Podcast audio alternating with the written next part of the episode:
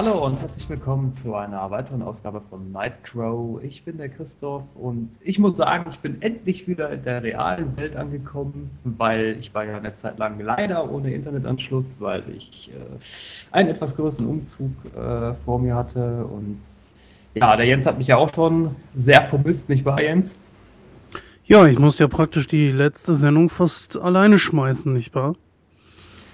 Ja, aber ich muss sagen, das hast du dennoch auch äh, bei meiner Ab äh, beziehungsweise bei meiner Abwesenheit sehr gut hingekriegt. Äh, das war ein ganz großes äh, Kompliment meinerseits. Naja, gut, also Monolog halten ist natürlich nie so toll, aber naja, ich denke, ich habe das Beste daraus gemacht, was ging, was ich konnte. Ja, das definitiv. Also wie gesagt, ich bin jetzt auch wieder voll dabei und ähm, ich würde sagen, wir wollen auch jetzt nicht lange großartig weitere Zeit verlieren, sondern widmen uns heute nämlich unserem Programm, denn das ist rappelvoll, nicht wahr, Jens?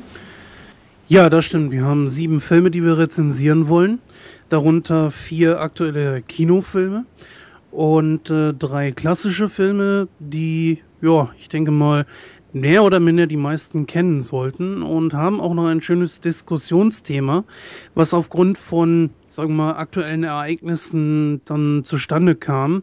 Und zwar geht es darum, wie sehr schadet der Ruhm. Das Ganze ist darauf zurückzumünzen auf die letzten Ereignisse von Shia LaBeouf oder LaBeouf oder wie auch immer man ihn aussprechen mag. Shia LaBeouf. LaBeouf, ja gut, wie auch immer ähm, der auf der Berlinale so ein bisschen ausgetickt ist bei der Vorstellung des Films Nymphomaniac. Und äh, jüngst auch Robert Pattinson, den wir alle aus den Twilight-Filmen kennen. Da haben wir uns dann mal darüber Gedanken gemacht, was ist da los, wieso wollen die beiden nicht mehr berühmt sein? Das, das werdet ihr dann später hören. Ja, das ist natürlich richtig. Also darüber werden wir dann in unserer Rubrik Diskussion für Millionen äh, drüber diskutieren. Ähm, dann haben wir natürlich noch ein paar Filme im Petto, nämlich ähm, wir waren natürlich wieder fleißig im Kino. Unter anderem habe ich mir den Stromberg-Film angesehen. Äh, ich bin ja ohnehin ein sehr großer Fan der TV-Serie und da wollte ich mir natürlich unbedingt den Film nicht entgehen lassen. Ähm, Jens, du warst glaube ich auch im Kino. Was hast du dir angeschaut? Ich habe gleich drei Filme geguckt. Wolf of Wall Street ist natürlich schon etwas länger, länger im Kino. Robocop und Nicht mein Tag, der natürlich auch schon etwas länger im Kino ist, aber auch immer noch läuft und auch sehr interessant ist, wie ich finde. Ja, dann würde ich doch mal vorschlagen, dass wir dann direkt mal mit unseren äh, Kinobesuchen anfangen.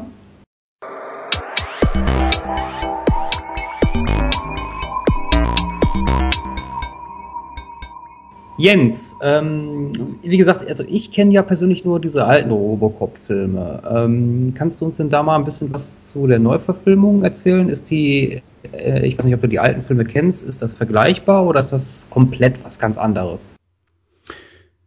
Na gut, also ist beides natürlich definitiv Robocop. Es baut beides auf dieselbe Geschichte auf. Im Grunde genommen hast du wieder die, die fiktive Zukunft, in der ich sag mal, die Menschheit beziehungsweise das Verbrechen durch Roboter bekämpft werden, außer in den USA. Und da ist halt für die Firma die Frage, warum ist äh, Amerika so robophob, wie es in dem Film so schön gesagt wurde. Nun, da versucht dann äh, die Firma ein, eine Brücke zu schlagen und möchte einen ja, ich sag mal, Androiden schaffen. Was ist das? Äh, halb Mensch, halb Roboter ist doch ein, ein, kein Android, sondern ein, äh, ja, der Begriff fällt mir dafür jetzt auch Ah, nicht. ja, genau.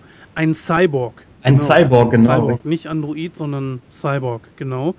Ja, und äh, da haben sie dann Glück, weil mich gerade dann der äh, Polizist Murphy von einem Gangster äh, in die Luft gejagt wird verliert wirklich fast komplett den ganzen Körper. Und äh, dessen Frau, die Frau von Murphy, ja, erklärt sich dazu bereit, weil sie ihren Mann so sehr liebt, dass äh, sein Körper für dieses Experiment dann äh, freigegeben wird. Und so geschieht es dann halt auch. Murphy wird umgebaut, er wacht dann irgendwann auf und steckt in einem Anzug. So. Und das Problem ist, er kann sich nicht bewegen, er weiß überhaupt nicht, was los ist, bis man ihm dann letzten Endes zeigt, was überhaupt passiert ist. Und ich sage dir, von diesem Körper ist wirklich nichts mehr da. Nur noch, ich glaube, die rechte Hand ist da.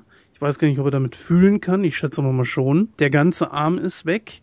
Die, der komplette äh, Oberkörper ist eigentlich weg. Keine natürlichen Beine mehr. Äh, der linke Arm ist auch komplett weg. Nur noch der Hals und der Kopf sind da und alles ist voll mit irgendwelchen Chips, mit irgendwelchen technischen Geräten und was weiß ich alles, was halt eben zu einem Cyborg dazugehört und das ist schon ein krasses Bild, als man ihm vorführt, wie er denn wirklich aussieht, als äh, dieses ganze Chassis, dieser ganze Anzug dann weggenommen wird. Ja, und somit beginnt dann die Odyssee. Murphy äh, wird dann auf das Verbrechen losgelassen und die Verbrechensrate sinkt immens und das äh, beflügelt natürlich auch die Leute, dass man mehr davon haben möchte. Aber natürlich gibt's auch Leute, die Murphy gerne aus dem Weg haben wollen. Und äh, um nicht zu viel zu verraten, wird einer der Gangster dann auch versuchen, Murphy aus dem Weg zu räumen, beziehungsweise muss Murphy noch tiefer graben, denn ähm, ja, da haben sich einige Sachen auch innerhalb der Regierung und der Firma aufgetan, die besser wohl zum Wohle der, äh, der Firmeninhaber im Dunkeln geblieben wären. Ähm, kann man diese Filme mit den alten Filmen vergleichen? Ich sage dir, ich habe die alten Filme den ersten Film habe ich irgendwann als Kind mal gesehen, war da auch sehr beeindruckt von. Aber ich habe danach noch einige Filme mehr gesehen, aber immer nur Ausschnitte davon.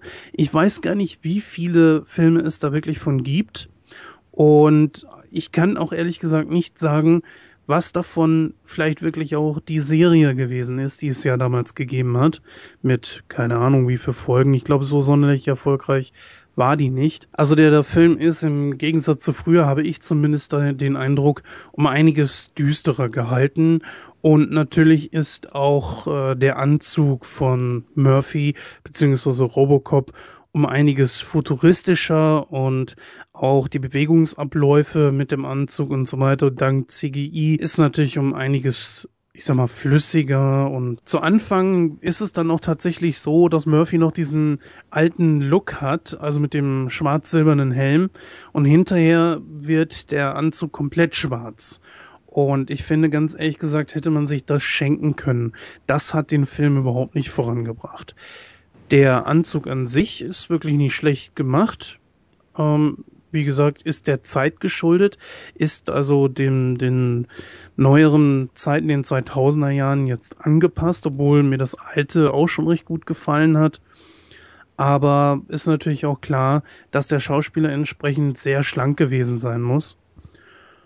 Und das sieht man hier auch. Ich habe den ersten Robocop-Film gesehen, da war ich auch, äh, weiß ich gar nicht, wie alt ich war, zwölf oder so, keine Ahnung. Auf jeden Fall äh, natürlich ich war, ich war zumindest noch keine 18. ähm, gut, ich habe jetzt natürlich da keinen Vergleich, um zu sagen, okay, das ist jetzt gerechtfertigt, dass der ab 12 freigegeben ist. Dementsprechend müsste da ja natürlich dann das Ganze ein bisschen lockerer gehandhabt sein. Aber andererseits war die FSK-Bestimmungen, die waren früher natürlich ein bisschen härter als heute. Das ist natürlich auch ganz klar. Ich ja, natürlich, auf jeden Fall. Und das muss man hierbei natürlich auch beachten. Vielleicht bedarf es bei den alten Robocop-Filmen dann mal einer Neubewertung. Also das geht aber bei vielen Filmen so. Wir haben ja zum Beispiel bei dem Film Running Man auch immer noch FSK 18 oder beim ersten Bad Boys Film, was ehrlich gesagt totaler Unsinn ist. Denn ähm, der zweite ist schon, ich weiß gar nicht, ob 16 oder so. Und ich finde den ersten Bad Boys Film um Längen nicht so schlimm wie zum Beispiel den zweiten, wo er mit Drogen fast eigentlich nur um sich geschmissen wird, da wird rumgeballert und, und da werden Möps in die, in die Kameras gehalten, da werden Witze über, über allen möglichen äh, sexuellen Anspielungen und so weiter gemacht. Also von daher kann ich das nicht so ganz nachvollziehen. Aber mal zurück zu Robocop. Also die, ähm, was mich äh, sehr überrascht hat, war, dass ich dachte eigentlich so, dass diese Story doch ziemlich verwaschen ist. Aber man hat sich sehr viel Zeit gelassen und auch versucht zu erklären, ähm, warum, weshalb und weswegen Murphy irgendwann doch nur zu so einer Art äh, ja normalen Roboter geworden ist, weil erst schaltet man ihm erst seine Gefühle ab, ohne dass er es weiß. Und ähm, er weiß auch nicht, dass die Maschine in ihm, dieses Programm, in bestimmten Situationen, zum Beispiel wenn er kämpft, komplett die Kontrolle übernimmt. Und Murphy glaubt dann tatsächlich selbst, er würde alles machen. Er würde schießen, die Leute äh, zur Strecke bringen und so weiter. Ist aber nicht so. Und irgendwann kommt Murphy natürlich auch dahinter und ähm, beginnt so verschiedene Verstrickungen und, und er beginnt sein Selbstbewusstsein wieder zu finden und ja, ich weiß nicht, irgendwann habe ich so das Gefühl, verstrickt man sich in der ganzen Geschichte und man verliert auch irgendwo so ein bisschen den Faden und hat Schwierigkeiten dann am Ende irgendwo so anzuschließen. Ich müsste mir den Film echt nochmal angucken, denn äh, ich war dann an dem Abend auch schon etwas angeschlagen. Also ich schlepp diese Krankheit hier jetzt schon ein paar Wochen mit mir rum und habe da nicht ganz so aufgepasst. Sehr geil ist allerdings natürlich äh, Samuel L. Jackson gewesen als Nachrichtensprecher, der das so kalt und so so berechnend rübergebracht hat. Da war zum Beispiel so ein richtig geiler Witz, er war, äh, glaube ich, Bürgermeister oder Politiker, weiß ich nicht genau, der ähm, gegen den Einsatz von ähm, Robotern in äh, in Amerika ist. Und als der dann zum Gegenschlag ausholen wollte, der war nur als Hologramm dazu geschaltet, hat man ihn abgeschaltet und hat hat ihn gar nicht zu Wort kommen lassen. Das war so eine geniale Szene, da, da hat das ganze äh, Kino gelacht. Das fand ich schon wirklich nicht schlecht. Anbei er allerdings natürlich zur Story so eigentlich gar nichts beigetragen hat. Ja, das wobei, äh, wobei das ja wieder, wieder so ein Punkt ist, ne? Ein großer Hollywood-Blockbuster, äh, wer spielt mit? Samuel L. Jackson. Ja, das stimmt, der spielt in wirklich sehr vielen Filmen mit ich weiß nicht, kann man sagen, das ist so ein gewisser Verschleiß? Ich weiß es nicht. Also, es ist eine sehr kleine Rolle, es ist keine tragende Rolle. Von daher ist es ähnlich wie bei Nick Fury aus äh, den Avengers-Filmen ist in Ordnung. Also es, es störte mich persönlich jetzt irgendwie nicht so. Ich würde sagen, den Film kann man abschließen als ähm, ein Actionfilm, der schon eine gewisse Story hat. Und wie gesagt, hat sie mich sehr überrascht. Ich bin ja auch zum Beispiel kein großer Superman-Fan, habe mir aber trotzdem Man of Steel angeguckt und war dort ebenfalls wieder sehr überrascht. Superman ist für mich ein Held, der einfach zu viel kann. Und dadurch ist er einfach langweilig. Ich weiß nicht, ob du mir da zustimmen wirst. Trotzdem ist es halt gerettet für mich durch die Story. Und das war es hier ebenfalls bei Robocop. Ob es allerdings für einen zweiten Teil reicht, ich weiß es nicht. Also der Film ist schon relativ erfolgreich. Also ist jetzt scheinbar auch kein Misserfolg aber ich, ich weiß nicht, ob die Story dafür reicht für einen, für einen zweiten Teil. Würdest du dir den Film denn im Kino ansehen? Ah, das ist so eine Frage. Also ich habe mir mal einen Trailer angesehen. Ich äh, weiß nicht, da kannst du jetzt natürlich mehr zu sagen. Findest du denn, dass der Film äh, CGI überladen ist oder hält sich das in Grenzen? Nö, also das muss ich sagen, ist äh, sehr gut gemacht. Ich darf nur sagen, es ist mal wieder diese, entschuldigt den Ausdruck, scheiß Wackelkamera genommen worden. Also ich habe mir letztens Stativ gekauft für knapp 30 Euro und bei den Millionen an, die die da haben, werden die sich in Hollywood hoffentlich mal ein Stativ leisten können. Also ich kann mit diesen Wackelkameras nichts anfangen.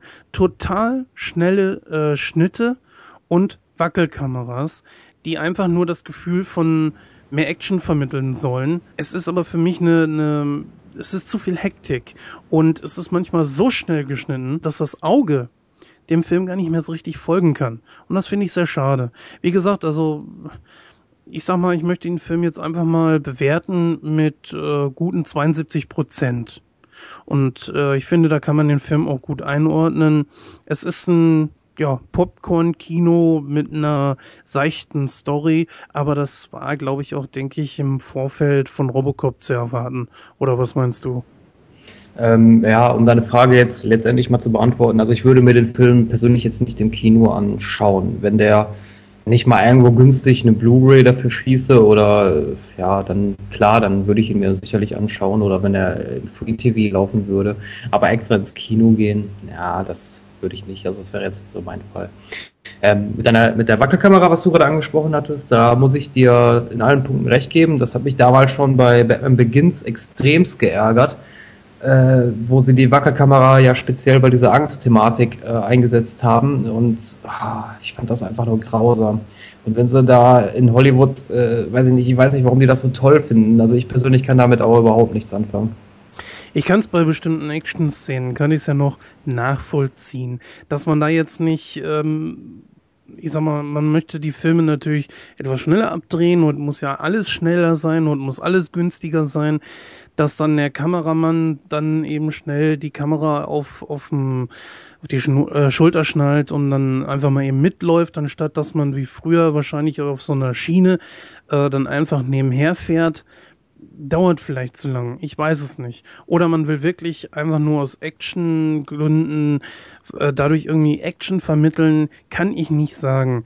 Da kann ich es aber noch nachvollziehen. Aber das berühmt-berüchtigte Beispiel, was ich immer bringe, ist äh, bei Hancock. Du hast eine Szene, wo du ganz ruhig auf einen Charakter gucken kannst und es nur um eine Dialogszene geht und du siehst anhand eines, eines Fernsehers, wo das obere Ende des Fernsehers mit äh, dem wirklichen Bildschirm, wo wir, den wir ja haben, siehst du ganz genau, wie das am Wackeln und am Ruckeln ist. Und da frage ich mich, was soll das? Und in solchen Szenen, da bräuchte ich das überhaupt nicht.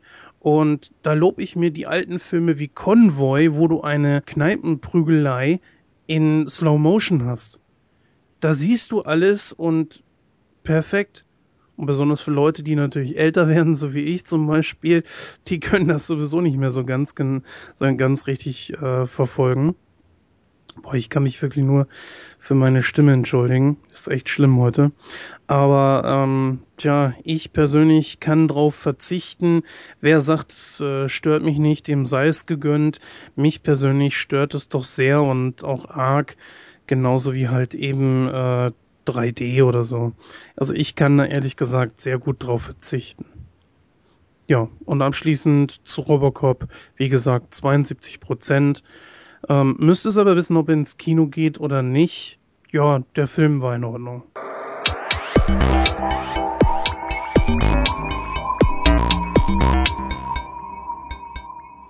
Ja, so, der Papa braucht jetzt erstmal ein Käffchen. hast du die Anspielung verstanden? Ja, okay.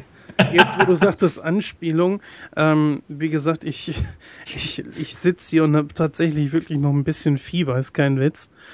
Ähm, man hört es ja auch. Ich bitte wirklich, das zu entschuldigen und auch, dass ich mich so oft entschuldige. Aber ich wollte heute unbedingt die Sendung machen und natürlich habe ich jetzt den Wink mit dem Zaunfall verstanden, obwohl ich die Sendung nie sonderlich großartig verfolgt habe. Ich bin ja mehr der Pastewka-Fan, wo der der ähm, Christoph Maria Herbst dann auch mal aufgetreten ist und es wirklich extrem viele Anspielungen auf Stromberg gegeben hat und man das auch echt echt überzogen hat dabei. Nee, aber ähm, du warst in, in äh, den aktuellsten Film sogar, glaube ich, den wir heute besprechen, und zwar Stromberg der Film. Dann erzähl uns doch mal ein bisschen was darüber.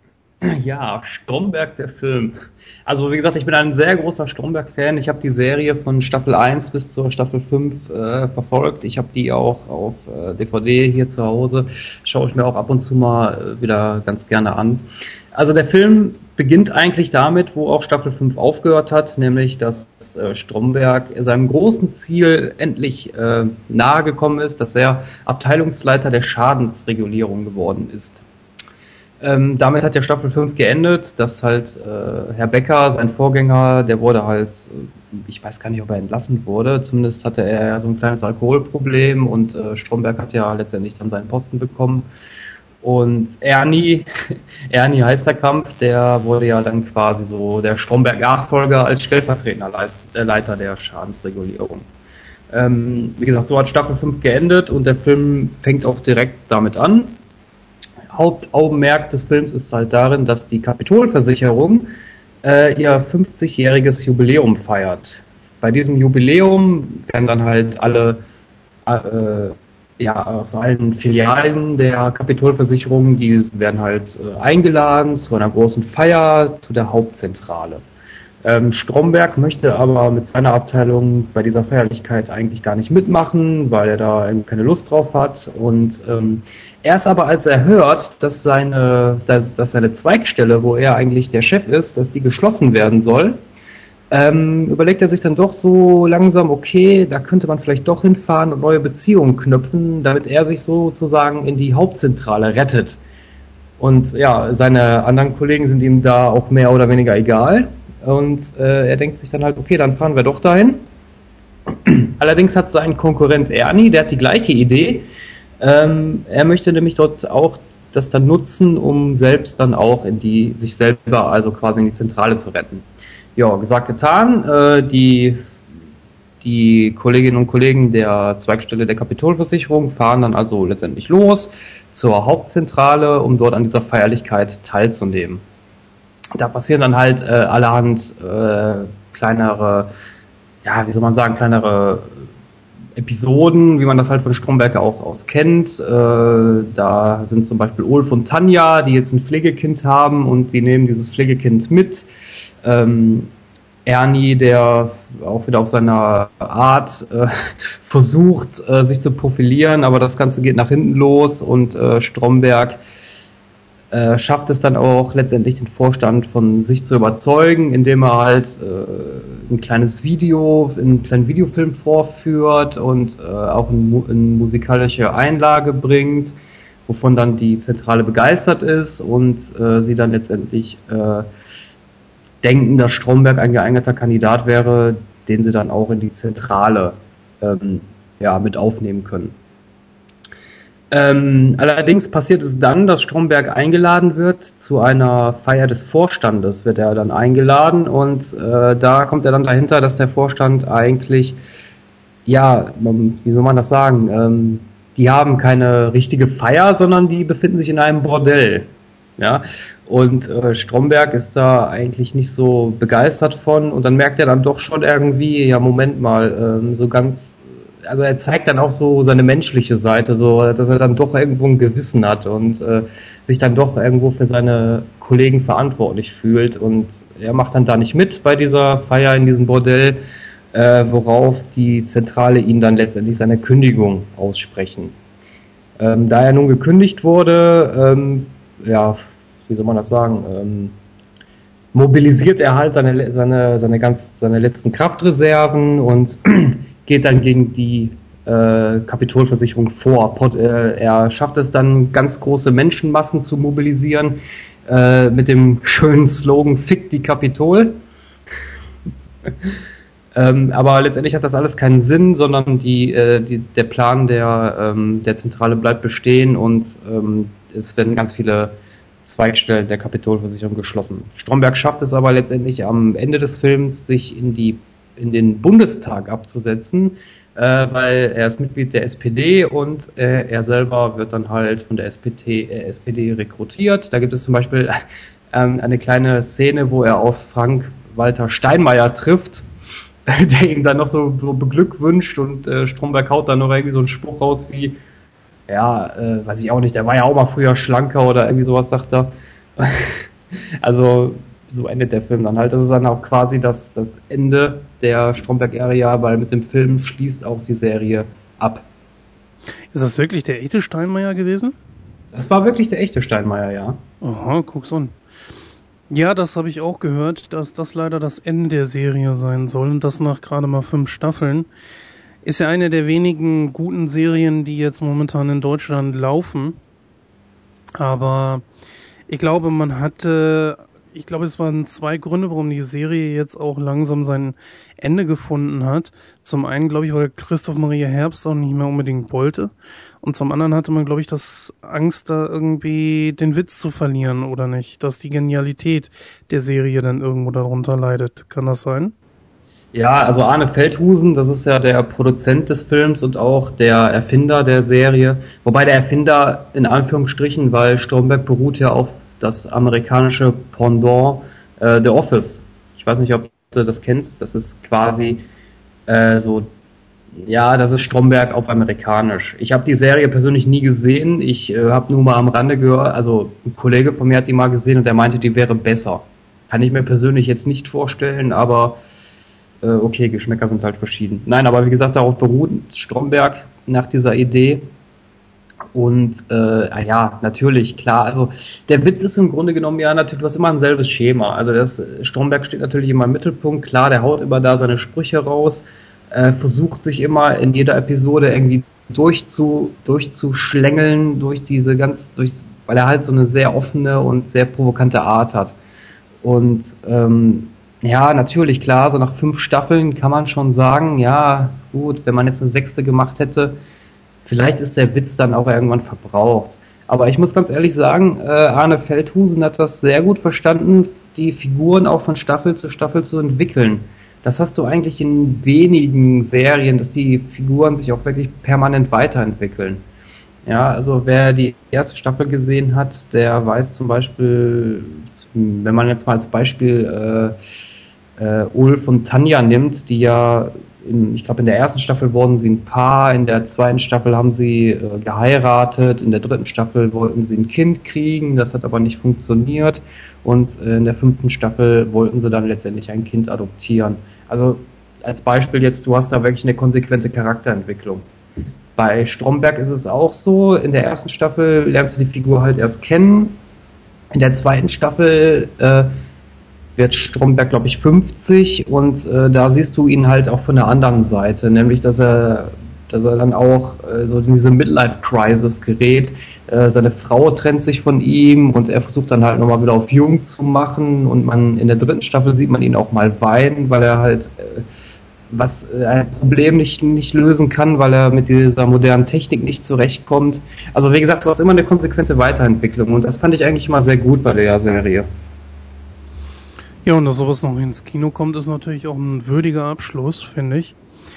Aber naja, das Problem ist, das macht dann natürlich mal wieder Platz für irgendwas Neues und ich fürchte, dass nach etwas Genialem dann wieder so eine, ja, so eine blöde Reality-Soap oder so ein Kram kommt, wovon ich mittlerweile, ich kann die Sachen nicht mehr sehen. Aber das ist ein anderes Thema. Ähm, das war ja bei Christoph Maria Herbst immer so eine Sache, dass er, glaube ich, auch schon früher aufhören wollte. Kann das sein? Ja, das ist richtig. Christoph Maria Herbst wollte eigentlich schon ab der vierten Staffel aufhören. Ähm, letztendlich konnte, hatte, äh, ich glaube, Arne Feldhusen hat ihn, glaube ich, sogar überredet, dass er nochmal eine fünfte Staffel machen sollte, wo dann Christoph Maria Herbst dann auch zugesagt hat. Eine sechste Staffel sollte es definitiv nicht geben, das weiß ich. Ähm, der Film ist ja auch letztendlich dadurch entstanden, dass äh, dafür gesammelt wurde. Also die Fans wurden halt aufgefordert, okay, wenn ihr einen Film, wir, wir wollen ganz gerne einen Film machen zum krönenden Abschluss, ähm, dazu fehlt uns aber das nötige Geld. Und die haben dann halt dieses, diese, diese Spendenaktion ins Leben gerufen und die Fans haben ja auch wirklich wie wahnsinnig gespendet. Ich glaube 3,3 Millionen Euro sind da letztendlich zu, zusammengekommen. Ja, und daraus ist dann halt letztendlich der Stromberg-Film entstanden. Ja, ich hab, lese hier gerade, innerhalb einer Woche kam äh, das war ein Crowdfunding-Projekt. Äh, so von 3000 Spendern eine Million Euro, der insgesamt 3,3 Millionen Euro Produktionskosten zusammen. Also ungefähr ein Drittel haben die zusammengekriegt. Ja, das ist ja schon nicht schlecht. Obwohl, das ist natürlich auch schon irgendwie blöd, wenn man dann erst anfangen muss, bei einer solchen Sache wie Stromberg mit, mit einer Crowdfunding ranzugehen. Ich weiß es nicht. Vielleicht macht sowas aber auch Schule. Ähm, es gibt ja ein anderes Projekt, äh, das, das ebenso anfangen soll. Und zwar mit dem Film Adolf, falls du da schon mal was von gehört hast. Nee, das sagt mir jetzt gerade nichts. Ist ein Animationsfilm, der von dem Erfinder des kleinen Arschlochs gemacht wird. Da gab es mal einen Song zu und zwar, warte mal, wie hieß der? Ach, war das hier mit diesem Ich hock in meinem Bunker? War das das? Ja, ja, genau, ich hock in meinem ich hock in meinem Bunker, genau. Und das äh, wird jetzt einfach verfilmt. Und da, dazu gibt's auch so eine Crowdfunding-Aktion. Da kannst du verschiedene Summen spenden. Was weiß ich, ich habe eine Summe von 50 Euro oder so, wirst du im Nachspannen erwähnt und äh, ab so und so viel Euro kriegst du dieses Fanpaket und ab so und so viel Euro kriegst du das Fanpaket mit Unterschriften und ach, was weiß ich alles. Und ich weiß nicht, ob das hier genauso gewesen ist. Ähm, keine Ahnung. Auf jeden Fall, naja, gut, okay. Bevor ein Projekt überhaupt nicht zustande kommt, dann nehmen wir auf diesem Wege. Denn, äh, ich sag mal so, solche Filme wie Rocky oder so, die, die waren ja auch nicht unbedingt äh, mit Geld überhäuft mit dem, bei den Produktionskosten. Die waren ja, hatten ja auch wirklich wenig Geld zur Verfügung und wurden ein Riesenhit. Und wer weiß, was passiert wäre, wenn das nie zustande gekommen wäre. Von daher, also, warum nicht? Aber ich finde es äh, ehrlich gesagt schade, dass es die Serie da jetzt nicht mehr gibt. Ich meine, gut, okay, ich habe jetzt nicht wirklich jede Folge geguckt. Ähm, ich bin aber trotzdem ein großer Fan von Christoph Maria Herbst. Ich habe ihn gern gesehen in verschiedenen Serien wie halt Pastewka oder auch Ladykracher an der Seite von Anke Engelke. Da kam er richtig genial rüber. Da hatte der Mann allerdings noch Haare. Ähm, allerdings muss ich auch sagen, ich weiß nicht, was der Mann für eine richtige Frisur hat. Oder ob der äh, immer wieder eine Perücke trägt oder so. Weißt du da irgendwas? Ähm, ja, weil auf einem Bonusmaterial der, ähm, der ersten Staffel siehst du, dass die Figur von Stromberg eigentlich, äh, die wollten die erst so darstellen, wie Christoph Maria Herbst auch aussieht. Also ohne Bart, mit äh, damals hatte er halt auch, ja, volles Haar hat er jetzt nicht mehr, aber halt ein bisschen mehr. Äh, so im Ansatz halt. Und äh, Arne Feldhusen hat sich dann mit ihm zusammengesetzt und äh, sie haben dann überlegt, wie, wie soll diese Figur aussehen. Ich bin mir jetzt nicht hundertprozentig sicher, ob Christoph Maria Herbst die Idee selber hatte oder ob Arne Feldhusen die hatte. Auf jeden Fall, einer von den beiden kam dann halt auf die Idee, äh, okay, wir stellen ihn so da mit, äh, mit, diesem, mit diesem Bart und dieser Halbglatze. Und Christoph Maria Herbst hat sich für diese Rolle auch immer extra den Bart wachsen lassen und sich diese Halbglatze selber geschoren. Das, ja, Schauspieler halt, ne? Das nennt man echte Hingabe zu so einem Beruf. Aber jetzt mal eine andere Frage, was mich so brennend interessiert ist, sind denn wirklich alle Handlungsstränge mit diesem Film abgeschlossen worden oder ist das bereits schon in der Serie passiert? Äh, in der Serie gibt's äh, natürlich viele Handlungsstränge, die auch innerhalb der Serie abgeschlossen wurden, aber mit dem Film hast du quasi wirklich einen kompletten Abschluss. Äh, was ich besonders toll fand an dem Film ist, dass du zwei Gastauftritte hattest, die aus der ersten Staffel bekannt sind. Die, die kamen in der Serie auch gar nicht mehr vor. Die kamen wirklich nur in der ersten Staffel vor. Und zwar war das Strombergs ehemaliger Konkurrent, der Herr Turchulu, und seine ehemalige ähm, Vorgesetzte, die Frau Berkel, die er immer liebevoll Tu Berkel nennt. Die hatten zwei Gastauftritte in dem Film, was ich richtig, richtig klasse fand. Weil, wie gesagt, seit der ersten Staffel hast du eigentlich von den beiden nichts mehr gehört. Und ähm, da, und es wurde auch wirklich nie erklärt, was aus denen geworden ist. Und das fand ich richtig gut, dass die da äh, dann aufgetaucht sind und dass man da halt dann halt jetzt auch wusste, okay, alles klar, die beiden sind in die Zentrale gewechselt und haben dort eine etwas höhere Position eingenommen. Das fand ich richtig klasse. Ähm, dann natürlich auch, dass der Handlungsstrang mit, äh, mit Ulf und Tanja in sich abgeschlossen wurde, dass sie halt ein Pflegekind äh, jetzt adoptiert hatten oder dass äh, ja Ernie, der zwar auch Stell, der später dann dieser, diesen Stellvertreterposten bekommen hat, ähm, dass er den quasi jetzt bis zum Abschluss halt auch inne hatte. Also sonst war das ja immer so ein Schleudersitz, sag ich mal, und äh, fand ich ganz gut gemacht. Ja, wie würdest du denn jetzt abschließend bewerten? Ich würde dem Film ähm, in Anbetracht der Tatsache, dass ich wirklich ein riesengroßer Stromberg-Fan bin und ich den Film, ich weiß nicht, ich habe so sehr gelacht bei dem Film. Ich, es gibt wirklich selten Komödien, wo ich, wo ich mich so wegschmeiße vor Lachen. Und allein schon Strombergs Sprüche, die er da ständig raushaut, das ist einfach nur, das ist einfach nur geil und einfach nur göttlich. Dementsprechend finde ich das wirklich sehr, sehr schade, dass es leider jetzt nichts mehr, nichts mehr von Stromberg äh, geben wird.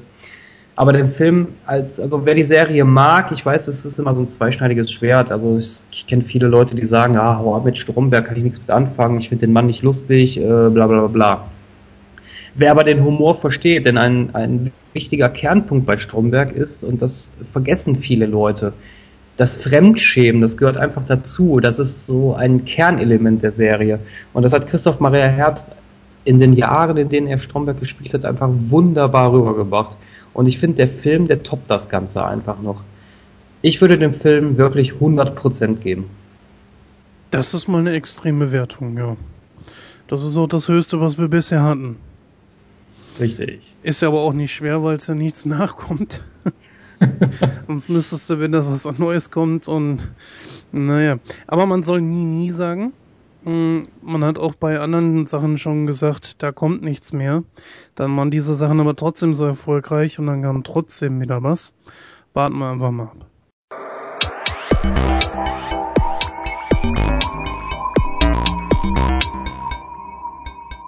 Ja, also ich habe äh, den Wolf of Wall Street gesehen und ja, es ist eigentlich schnell erklärt. Der Film basiert auf dem gleichnamigen Bestseller des Börsenmaklers Jordan Belfort und zeigt im Grunde genommen, wie dieser an der äh, Börse aufsteigt und zwar mit rasantem, äh, äh, mit rasantem Tempo und auch sehr erfolgreich ist. Und das liegt vor allen Dingen daran, dass das, was er macht, nicht ganz legal ist. Und ähm, er ist dann immer so auf Messerschneide und immer auch so ein, ja, mit einem Bein, sag ich mal, ähm, mit dem Gesetz in Konflikt. Und seine Machenschaften bleiben natürlich auch nicht lange unbemerkt. Dann wird er irgendwann observiert und während dieser Zeit, bis es dazu kommt, hast du eine unglaubliche Serie an Drogenexzessen, an äh, Sexeskapaden en masse, ähm, wo ich mich dann aber auch irgendwann gefragt habe, bei einer Länge von 179 Minuten, ob man da nicht so manches hätte rauslassen können. Denn ähm, ja, mag vielleicht dazugehören, mag vielleicht auch mal ein anderer Blickwinkel sein, mag eine andere Frau sein, mag vielleicht auch mal eine andere Droge sein oder wie auch immer, aber ganz ehrlich, es ist immer das Gleiche.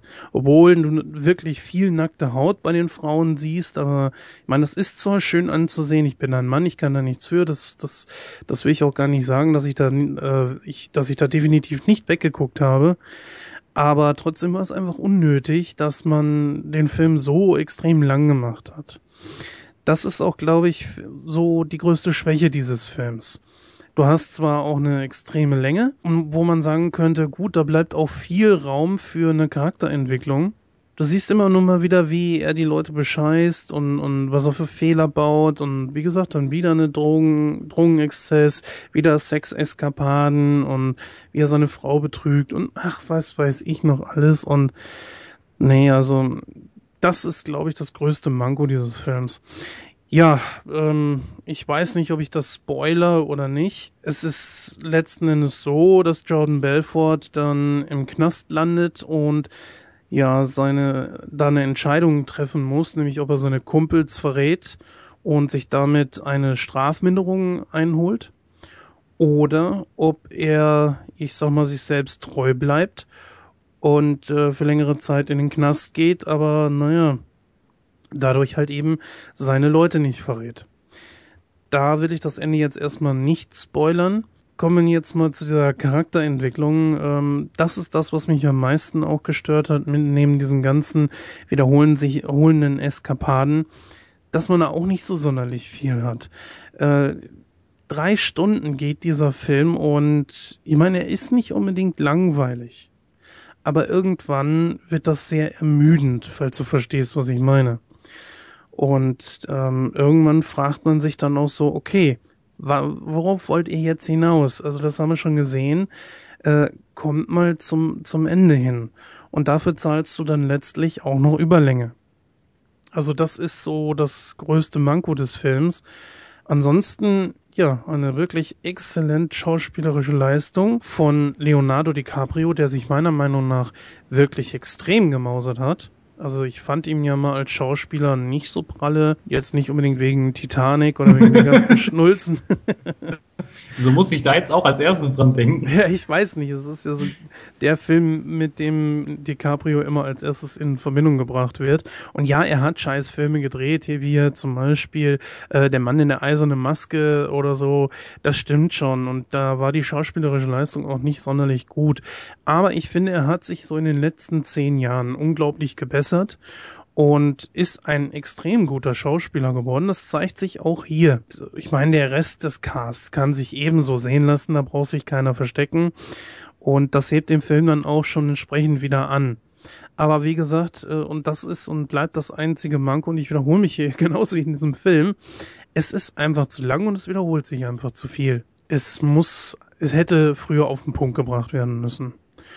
Und ich finde, da kann man auch schon recht gut und schnell mit diesem Film abschließen. Ich bewerte diesen Film mit äh, 80 Prozent. Ja. Sollte ich mir den vielleicht auch mal anschauen? Naja gut, es ist kein durch Action geprägter Film, es ist auch kein Popcorn-Kino, gesa äh, ehrlich gesagt. Es ist schon, dass man da extreme Drogenexzesse sieht und die gehen da auch ziemlich leichtfertig mit um. Zum Beispiel nimmt er da Pillen, die schon seit Jahren abgelaufen sind. Ist ihm scheißegal, die knallt er sich einfach so in die Birne. Und ich meine, es, es gibt natürlich auch extreme geile Sachen. Ich sag mal, eine Sache verrate ich mal. Und zwar ist er mit seinem Lamborghini, ähm, fährt er, weil halt äh, sein Telefon ähm, überwacht wird, glaube ich vom FBI, ich glaube ja, äh, überwacht wird, fährt er zu einem einer Telefonzelle und will seinen Kumpel warnen und fährt mit seinem Lamborghini los. Hat aber ein Problem. Er hat sich nämlich diese Pillen reingepfiffen, die anfangs nämlich überhaupt nicht gewirkt haben weil die so extrem alt sind. Aber sie wirkten noch. Und dann ist er mit diesem Lamborghini losgefahren. Und naja, auf dem Rückweg dann ähm, ich weiß gar nicht warum, er musste unbedingt schnell wieder zurück und dann, wie er zurückgefahren ist, Schlangenlinien und so weiter und guckte auf die Straße mit weit geöffneten Augen ah, und ist so völlig zugedröhnt, kommt nach Hause und denkt sich so, naja, ist ja nochmal alles gut gegangen. Ich glaube, ein paar Kratzer hat der Lambo da oder so. Ein schöner Countach in, in äh, Weiß übrigens. Sehr schönes Auto.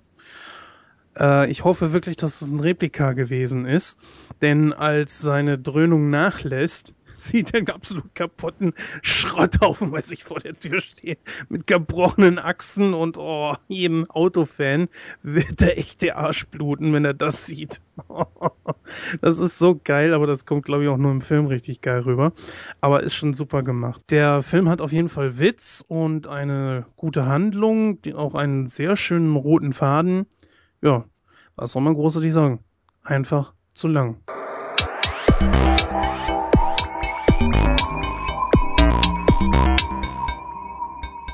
Ja, ich habe tatsächlich noch einen Film gesehen im Kino und das ist ein Film mit Moritz Bleibtreu und Axel Stein in der Hauptrolle. Und zwar geht es um Nicht mein Tag. Der Film kam ja am 16. Januar in, in die Kinos. Ist also schon etwas her und ähm, ich habe mich einfach mal selbst dazu beredet, einen deutschen Film im Kino zu gucken. Normalerweise mache ich das nicht. Denn na, deutsche Filme bin ich nicht immer so von begeistert. Irgendwie fehlt mir da so dieser Hollywood-Flair. Ich weiß nicht, ob du das nachvollziehen kannst, Christoph. Äh, das kann ich absolut nachvollziehen, weil das Problem bei deutschen Filmen ist immer, erstmal siehst du immer dieselben Gesichter. Ja, so ein Tilt Schweiger oder so, ich weiß nicht, den will ich mir nicht im Kino ansehen, ganz ehrlich. Äh, ich finde deutsche, es gibt gute deutsche Filme, keine Frage. Also wie gesagt, Stromberg, aber das ist natürlich was anderes, das ist eine Komödie. Äh, der Untergang, der war auch nicht schlecht, aber, aber sonst weiß ich nicht, äh, bei deutschen Filmen fehlt mir immer so ein bisschen was. Also das kann ich schon nachvollziehen. Das ist richtig. Nur, bei diesem Film war ich doch sehr überrascht, dass er mich äh, sehr gut unterhalten hat. Aber ich gehe mal kurz eben auf die Story ein. Das ist auch sehr schnell erklärt. Axel Stein spielt einen naja, ich sag mal, etwas unterschätzten Bankier, der gerne mal zeigen würde, was er kann, aber der gefangen ist in, ich denke mal, das kennen wir alle, dem Alltagsleben das heißt Haus, Kind, Arbeit. Also er kennt eigentlich nichts anderes mehr. Auch sexuell klappt es nicht mehr sonderlich. Er muss es sich dann unter der Bettdecke selber besorgen, was man tatsächlich in dem Film auch sieht. das ist, ist schon echt geil. Und äh, sie erwischt ihn dann auch noch und ja, wirklich geil gespielt in dem Moment von Axel Stein. Axel Stein übrigens äh, nicht wieder zu erkennen. Der Mann hat ja vor angefangen vor ein paar Jahren äh, Gewicht zu verlieren und danach schien es so, als wenn die Karriere so ein bisschen ins Stocken geraten ist. Und ich glaube, mit diesem Film zeigt er, dass er mit Gewicht oder ohne Gewicht äh, es doch noch wirklich drauf hat. Und das kann ich nur so unterstreichen. Naja gut, ähm, eines Tages trifft er dann auf den Bankräuber Frank äh, Navroki, einfach kurz genannt Napo. Der will eigentlich äh, Kohle haben, er will, möchte eigentlich einen ganz normalen Kredit aufnehmen, wo dann allerdings Tyrannus, also Axel Stein, dann sagen muss, tut uns leid, das können wir nicht machen. Ja, der gute Napo hat es also auf dem ehrlichen Wege versucht, möchte sich gerne von diesem Geld ein Auto kaufen und ähm, ich glaube, irgendein so amerikanischen, ich weiß gerade nicht mehr was für einen. Tja, also versucht es dann auf mit äh, mit roher Gewalt und so geht er dann mit einer Mr. T Maske aufgesetzt als Bankräuber in diese Bank und erbeutet mal eben, ich glaube, eine dreistellige oder vierstellige Summe, jedenfalls äh, Geld genug, um sich das Auto leisten zu können und naja, dann muss er ja irgendwie fliehen und braucht ein Auto. Das einzige Auto in der Nähe ist halt das von Axel Stein, also Till Reiners. Und er nimmt ihn dann als Geisel mit. Naja, und dann geht's halt äh, durch ganz Deutschland und als erstes natürlich hat äh, Axel Stein, also Till Reiners, äh, da einige, ja, er hat Angst vor Napo, was dann allerdings ziemlich unbegründet ist, denn der will ihm ja eigentlich wirklich gar nichts tun. Und so werden die beiden mehr oder weniger Freunde. Und eigentlich ist ja Reiners nichts weiter als äh, die Geisel, doch irgendwie dreht sich die Geschichte so, dass die Polizei glaubt, dass ein Komplize von Napo ist und so fliehen die beiden dann gemeinsam äh, sammeln unterwegs dann noch Jasmin Gerard auf, die hier äh, eine, ein Charakter namens Nadine spielt. Naja, das Ende möchte ich natürlich nicht verraten, aber ähm, es ist sehr interessant, wie der Film sich letztlich auflöst. Auch wie sich die Charaktere entwickeln. Und es gibt eine schöne Entwicklung dabei. Ähm, das Einzige, was noch zu erwähnen ist, ist, dass Till Runners bei Napo bleibt, um dann halt äh, zu zeigen, was er drauf hat. Also er sieht hier wirklich seine Chance, mal zu zeigen, dass er wirklich auf dem Putz hauen kann, dass, äh, dass er das, was in ihm steckt und das äh, lebt er dann hier auch voll aus. So ein Punkto sich zusaufen, Drogen, anfangen zu rauchen, solche Geschichten. Äh, wir haben hier natürlich einen Cast mit Moritz Bleibtreu, Axel Stein, Jasmin Gerard, die haben wir schon des Öfteren mal in irgendwelchen Filmen gesehen. Meistens in irgendwelchen Filmen, äh, die irgendwie was mit Till Schweiger zu tun hatten.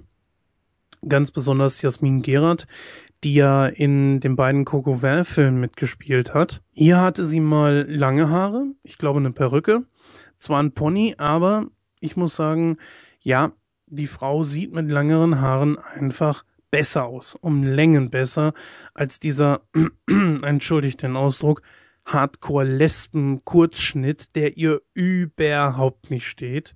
Es gibt Frauen, denen steht ein kurzer Schnitt, das möchte ich gar nicht sagen. Nur sind das ehrlich gesagt die wenigsten. Und äh, bei Jasmin Gerard ist das hier leider genauso, wie man es ja in Coco 1 und 2 auch gesehen hat. Ähm, mir hat der Film persönlich sehr gefallen eben gerade drum, weil es ein deutscher Film ist und er mich auch sehr überrascht hat. Der Film hat wirklich einen absolut klasse Witz. Es ist zwar kein Hollywood-Feeling dabei, wie auch. Hier fehlt, glaube ich, auch so ein bisschen, dass man äh, die, die Filme müsste man vielleicht nachsynchronisieren, damit dieses Feeling mehr so aufkommt. Ist aber schwer zu sagen. Auf jeden Fall hm, ist es ein richtig geiler Road-Movie, der auch kein Auge trocken lässt. Und besonders äh, Moritz Bleibtreu hat mal ein paar Wesenszüge an sich, die ich so auch noch nicht von ihm gesehen habe.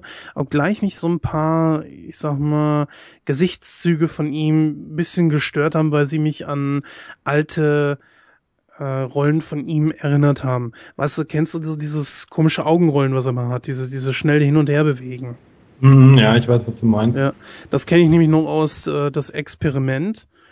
Und das assoziiere ich mit dem Charakter und äh, ich, ich, ich finde, er sollte sich irgendwie abgewöhnen. Aber gut, das ist jetzt wirklich nur eine sehr äh, kleine Sache, die mich da gestört hat. Ansonsten finde ich das absolut genial, wie geil er als äh, Napo rübergekommen ist. Was mich gestört hat, ist, dass, naja, welches Gesicht mussten wir mal wieder sehen? Na, sag du es mir? Oh mein Gott, er ist da, Till Schweiger. Ja, oh mein Gott, er ist da, Till Schweiger. Ich habe es beim letzten Mal schon angesprochen. Ich verstehe nicht, warum Till Schweiger überall in jeder deutschen Produktion seine, die zumindest Erfolgsaussicht, ähm, äh, die zumindest ein bisschen Aussicht auf Erfolg hat, seine Nase reinstecken muss. Verstehe ich nicht. Ich meine, er gilt allgemein hin als der beste deutsche Schauspieler. Kann ich nicht so richtig nachvollziehen. Er ist vielleicht einer der besten, aber nicht der beste. Allem voran seine Stimme macht da natürlich einiges kaputt. Vielleicht sollte er sich synchronisieren lassen, keine Ahnung. Vom Antlitz her ist das schon okay, aber ich meine, ich meine, mal ganz ehrlich, ähm, muss das denn sein, dass der seine Nase überall reinhält? Ich weiß nicht, was du dazu sagst. Ich meine, ich, ich will dem Mann ja nichts Böses. Das, das hat ja damit nichts zu tun, aber äh, hier geht's um Moritz Bleibtreu und Axel Stein und auch um Jasmin Gerard muss das denn sein, dass er seine Nase dann auch noch reinhält? Ich meine, er hat hier nur einen Cameo-Auftritt, aber ähm, ich meine, es reicht schon, dass er uns versucht, mit Gewalt seine Kinder unter den Nagel zu drücken. Da muss er sich doch nicht seine, muss er nicht seine eigene Nase noch überall reinpacken. Ich meine, ich habe ihn äh, vor ein paar Tagen in der Gottschalk-Show gesehen, hier Back to School. Da kam er wirklich sehr sympathisch rüber. Äh, soll er solche Sachen machen? Soll er seine eigenen Filme machen, die ja auch sehr erfolgreich laufen?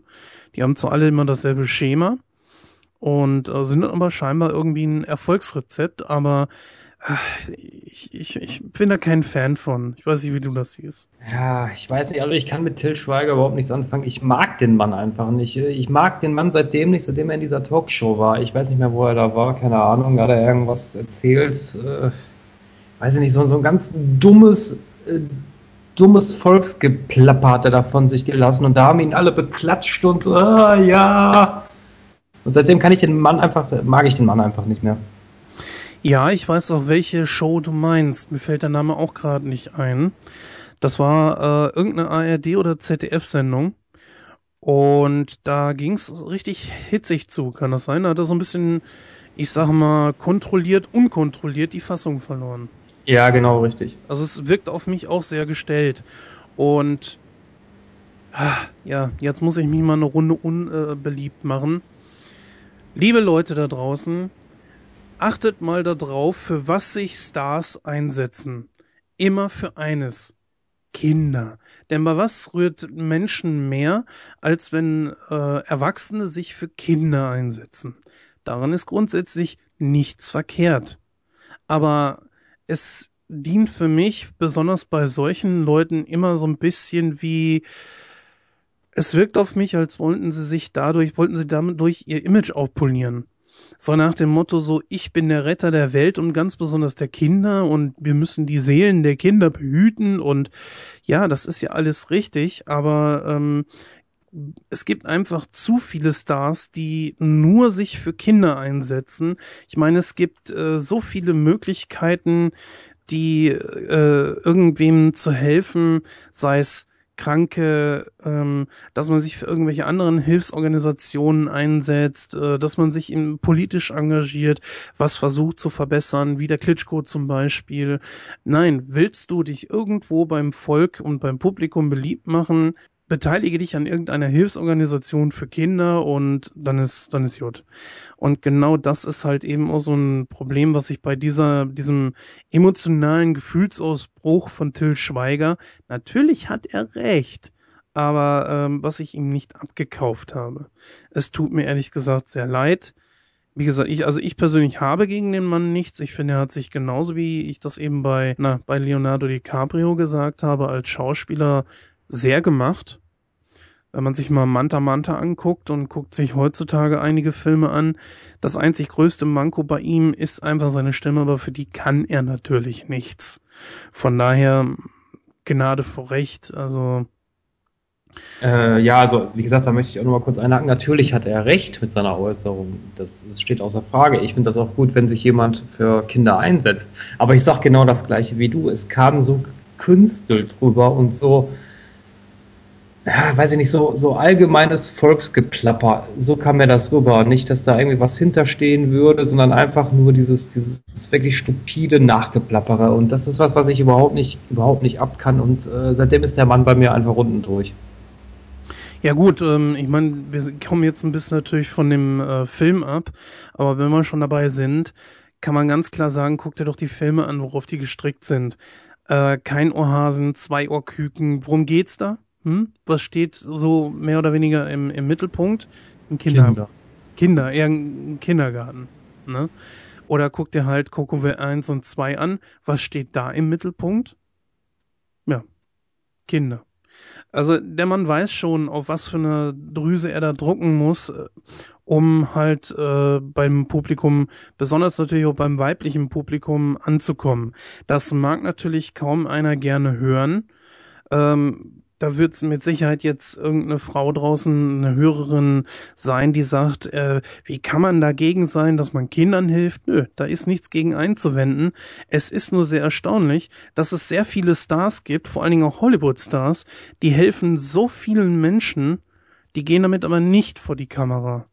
Die kriegen keinen Gefühlsausbruch, äh, der auch noch sehr gestellt ist, in irgendeiner Talkshow. Nein, die machen das einfach im Hintergrund und nicht vor der Kamera, um zu zeigen, hier, guck doch mal, was für ein toller Mensch ich bin, was für ein toller Hecht ich bin, dass ich mich doch um Kinder bemühe. Nee, und diese Leute, die machen das nicht nur im Hintergrund, sondern die engagieren sich auch für andere Sachen. Kommen wir mal ein bisschen zu dem Film zurück. Was ich auch sagen muss, ist, dass die Kulisse mich sehr beeindruckt hat und dass man auch mal es gewagt hat, Deutschland zu verlassen. Und zwar ähm, dreht man da auch in Amsterdam und das fand ich eigentlich ganz cool. Ich meine, das ist jetzt auch nicht das erste Mal, dass ein Film das gemacht hat, aber ich fand es eigentlich ganz cool, weil so hat man das Gefühl eines wirklichen Road-Movies und ja, einfach klasse. Abschließend würde ich jetzt einfach dem Film mal, ja, lasst mich überlegen, 78 Prozent geben. Also der Film weiß schon zu unterhalten und hat wirklich gute Schauspieler mit dabei. Wenn natürlich auch Nasen, die man ja alle Nase nach lang sieht, ne, wie Moritz Bleibtreu oder Jasmin Gerard. Axel Stein ist da schon äh, wieder eine etwas andere Sache. Ich finde schön, wie gesagt, dass er ja so ein bisschen Fuß gefasst hat wieder.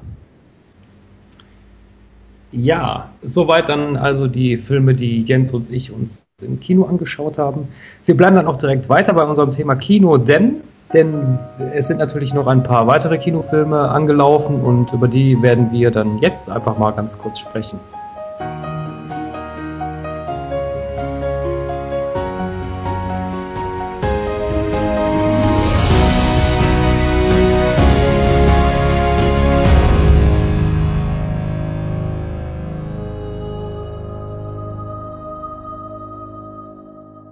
Ja, also, ähm, da hätten wir zum Beispiel als ersten Film, der jetzt aktuell angelaufen ist, die Abenteuer von Mr. Peabody und Sherman.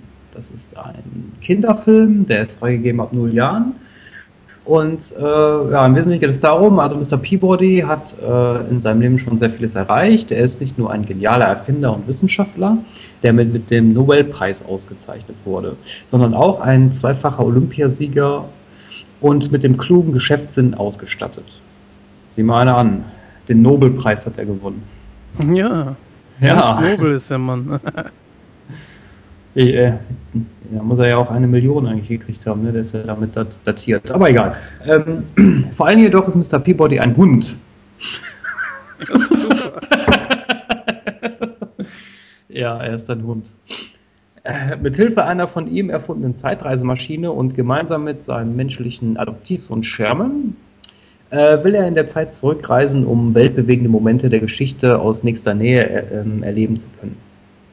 Als der tollpatschige Sherman die Regeln der Zeitreise vernachlässigt, müssen, müssen er und sein vierbeiniger Adoptivsohn, äh, ach Quatsch, sein vierbeiniger Adoptivvater sich beeilen, damit sich die Vergangenheit wieder reparieren und die Zukunft retten lässt. Ja, das Ganze ist ein Animationsfilm, gestartet am 27. Februar und geht etwas äh, über anderthalb Stunden. Und ja, Ty Burrell, Max Charles, Ariel Winter sprechen da unter anderem mit.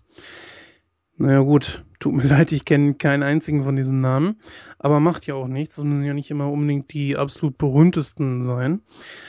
Ja, klingt für mich nach einem recht interessanten Film. Ich meine, gut Animationsfilm, was willst du auch großartig erwarten? Äh, glaube zwar nicht, dass das so ein Riesending wird wie äh, Ich einfach unverbesserlich oder Aussicht auf äh, wolkig mit Aussicht auf Fleischbällchen 1 und 2 oder sowas. Aber was denkst du? Ehrlich gesagt, ich, äh, ich, dieser Name Mr. Peabody ist mir nur aus einer Simpsons-Folge äh, eigentlich ein Begriff. Es gibt eine Folge, wo Homer rückwärts durch die Zeit reist und da trifft er auf äh, Mr. Peabody und Sherman. Und, äh, äh weiß nicht, Homer erzählt, äh, nee, Quatsch, Mr. Peabody erzählt da irgendwas und dann sagt dieser Sherman immer absolut richtig, Mr. Peabody. Und dann der Hund, Ruhe bitte. Das, ist, das muss man sehen, das ist einfach nur ziemlich geil. Also daher kenne ich die beiden eigentlich nur. Ich habe davon nie irgendwas gehört. Ist das irgendwie eine bekanntere Trickserie in den USA oder sowas? Weißt du da mehr drüber? Nee, ehrlich gesagt nicht. Und äh, das ist gut, dass du das ansprichst. Ähm, ich möchte an dieser Stelle gerne mal was klarstellen und ich glaube, du wirst mir dabei pflichten. Es haben einige äh, Hörer uns angeschrieben und haben gesagt, recherchiert doch mal ein bisschen mehr.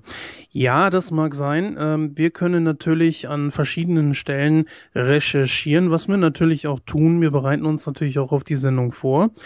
Äh, wir werden allerdings, und das ist besonders bei unseren äh, anderen Rezensionen, die großen Rezensionen, wo wir wirklich tiefer auf die Filme eingehen, werden wir mit Sicherheit nichts äh, zutage fördern, was die Leute da draußen, die sich besonders für diese Filme interessieren, nicht schon wissen. Ähm, oder was sie nicht auch selbst bei Wikipedia nachlesen können. Im Grunde genommen geht es in diesem Podcast mehr um unsere persönliche Meinung und äh, versuchen natürlich auch schon auf die Hintergründe einzugehen. Ganz besonders bei den klassischen Sachen, da ist es natürlich einfacher, weil da natürlich über die Jahre und Jahrzehnte hinweg viele verschiedene Sachen ähm, zutage gefördert sind, äh, was weiß ich, wie beim Weißen Hai oder so, da könnte ich Anekdoten erzählen bis dort hinaus, weil ich mir so viele Sachen und Dokumentationen über diesen Film angesehen habe. Ähm, das ist dann natürlich schon einfacher, aber über so neuere Filme, das wird dann schon ein bisschen schwieriger. Und daher beruhen diese Rezensionen, ganz besonders die Vorschauen auf diese neuen Kinocharts, äh, neuen Kinostarts, ganz besonders erstmal auf unsere persönlichen Meinungen. Wir gehen natürlich darauf ein, worum es in dem Film geht, äh, wer da mitspielt, worum es dabei geht. Das, das ist natürlich äh, eigentlich ganz klar oder auch bei neueren Rezensionen, wie jetzt halt über aktuelle Kinofilme, die wir gesehen haben und dann in unserer Show hier sagen, da versuchen wir schon natürlich auf Hintergründe so ein bisschen einzugehen, aber wenn wir mal was vergessen, dann seht es uns nach. Wir können nicht wirklich auf alles eingehen. Das ist einfach unmöglich allein nur gemessen an der Zeit, die alleine die heutige Folge, die ja wirklich pickepacke voll ist, zum Beispiel in Anspruch nimmt.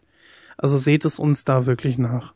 Ja, wie würde Ernie jetzt sagen, äh, ich bin auch nur aus Mensch. Ja, also zumindest äh, die Abenteuer von Mr. Peabody und Sherman ich sag mal, bestimmt wieder so ein Ding, was man sich sehr gut im Kino angucken kann. Hier würde ich sogar sagen, äh, wenn es den in 3D geben wird, äh, steht hier gerade leider nichts. Wir gucken hier gerade mal auf filmstarts.de. Dann auf jeden Fall, da würde ich sagen, lohnt sich 3D auch mal. Ich bin ja sonst eigentlich ein 3D-Gegner. Da finde ich, lohnt sich 3D bei allerdings Realverfilmungen definitiv nicht. Äh, ich bin da mit dir, also da gehe ich mit dir komplett konform. Also ich finde äh, 3D-Animationen machen bei ähm, animierten Sachen einfach viel mehr Sinn als bei Realverfilmungen. Ja. Also da stimme ich dir absolut zu. Und genau das ist das eben, was mich bei den anderen stört. Bei Animationsfilmen ist es, fällt mir das nicht so extrem auf. Naja. Ja, was haben wir noch auf der Liste? ja, was haben wir da noch auf der Liste? Da hätten wir zum Beispiel Pompeii 3D. Oder wie spricht man das aus? Pompeii? Pompeii? Pompeii? Das, hast, das hast du nicht gerade wirklich gesagt. Pompeii, ne?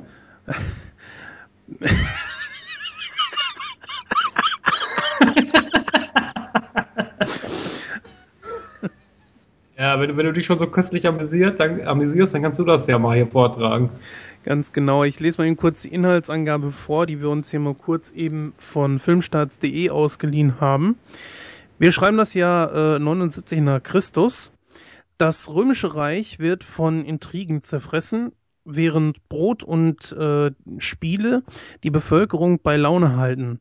Der Alltag der Sklaven Milo oder Milo, keine Ahnung, ist ein permanenter Überlebenskampf, ausgetragen in staubigen, blutgetränkten Arenen.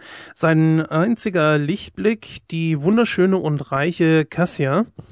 Oh, das scheint so ein Typ zu sein, der sich ins gemachte Nest legen will. Doch die Liebesbeziehung mit der jungen Frau ist zum Scheitern verurteilt. Der mächtige und, mächtige und abgebrühte Senator Corvus, gespielt von Kiefer Sutherland, äh, will Cassia ebenfalls zur Frau. Sie hat die Mittel, seinen Willen durchzusetzen und die Liebe zwischen Sklave und Bürgerstochter zu zerstören, zumal noch ganz anderer Richtung äh, zumal noch von ganz anderer Richtung Zerstörung droht. Also der Vesuv regt sich. Seine Eruption würde nicht nur die Stadt Pompeji vernichten, äh, sondern mit ihr auch Cassias und Milos Liebe. Ja, das ist ein Film ebenfalls am 27. im Kino gekommen. Geht hier ein Dreiviertelstunde. Und in den Hauptrollen haben wir äh, Kit Harrington, Carrie Ann Moss, Emily Browning, Jessica Lucas äh, ja, und Kiefer Sutherland. Ja, von den Namen sagt man eigentlich nur Kiefer Sutherland etwas. Also das erste, was ich, was mir in den Sinn ist, wo ich das Filmplakat gesehen habe, war Troja. Ich weiß nicht warum.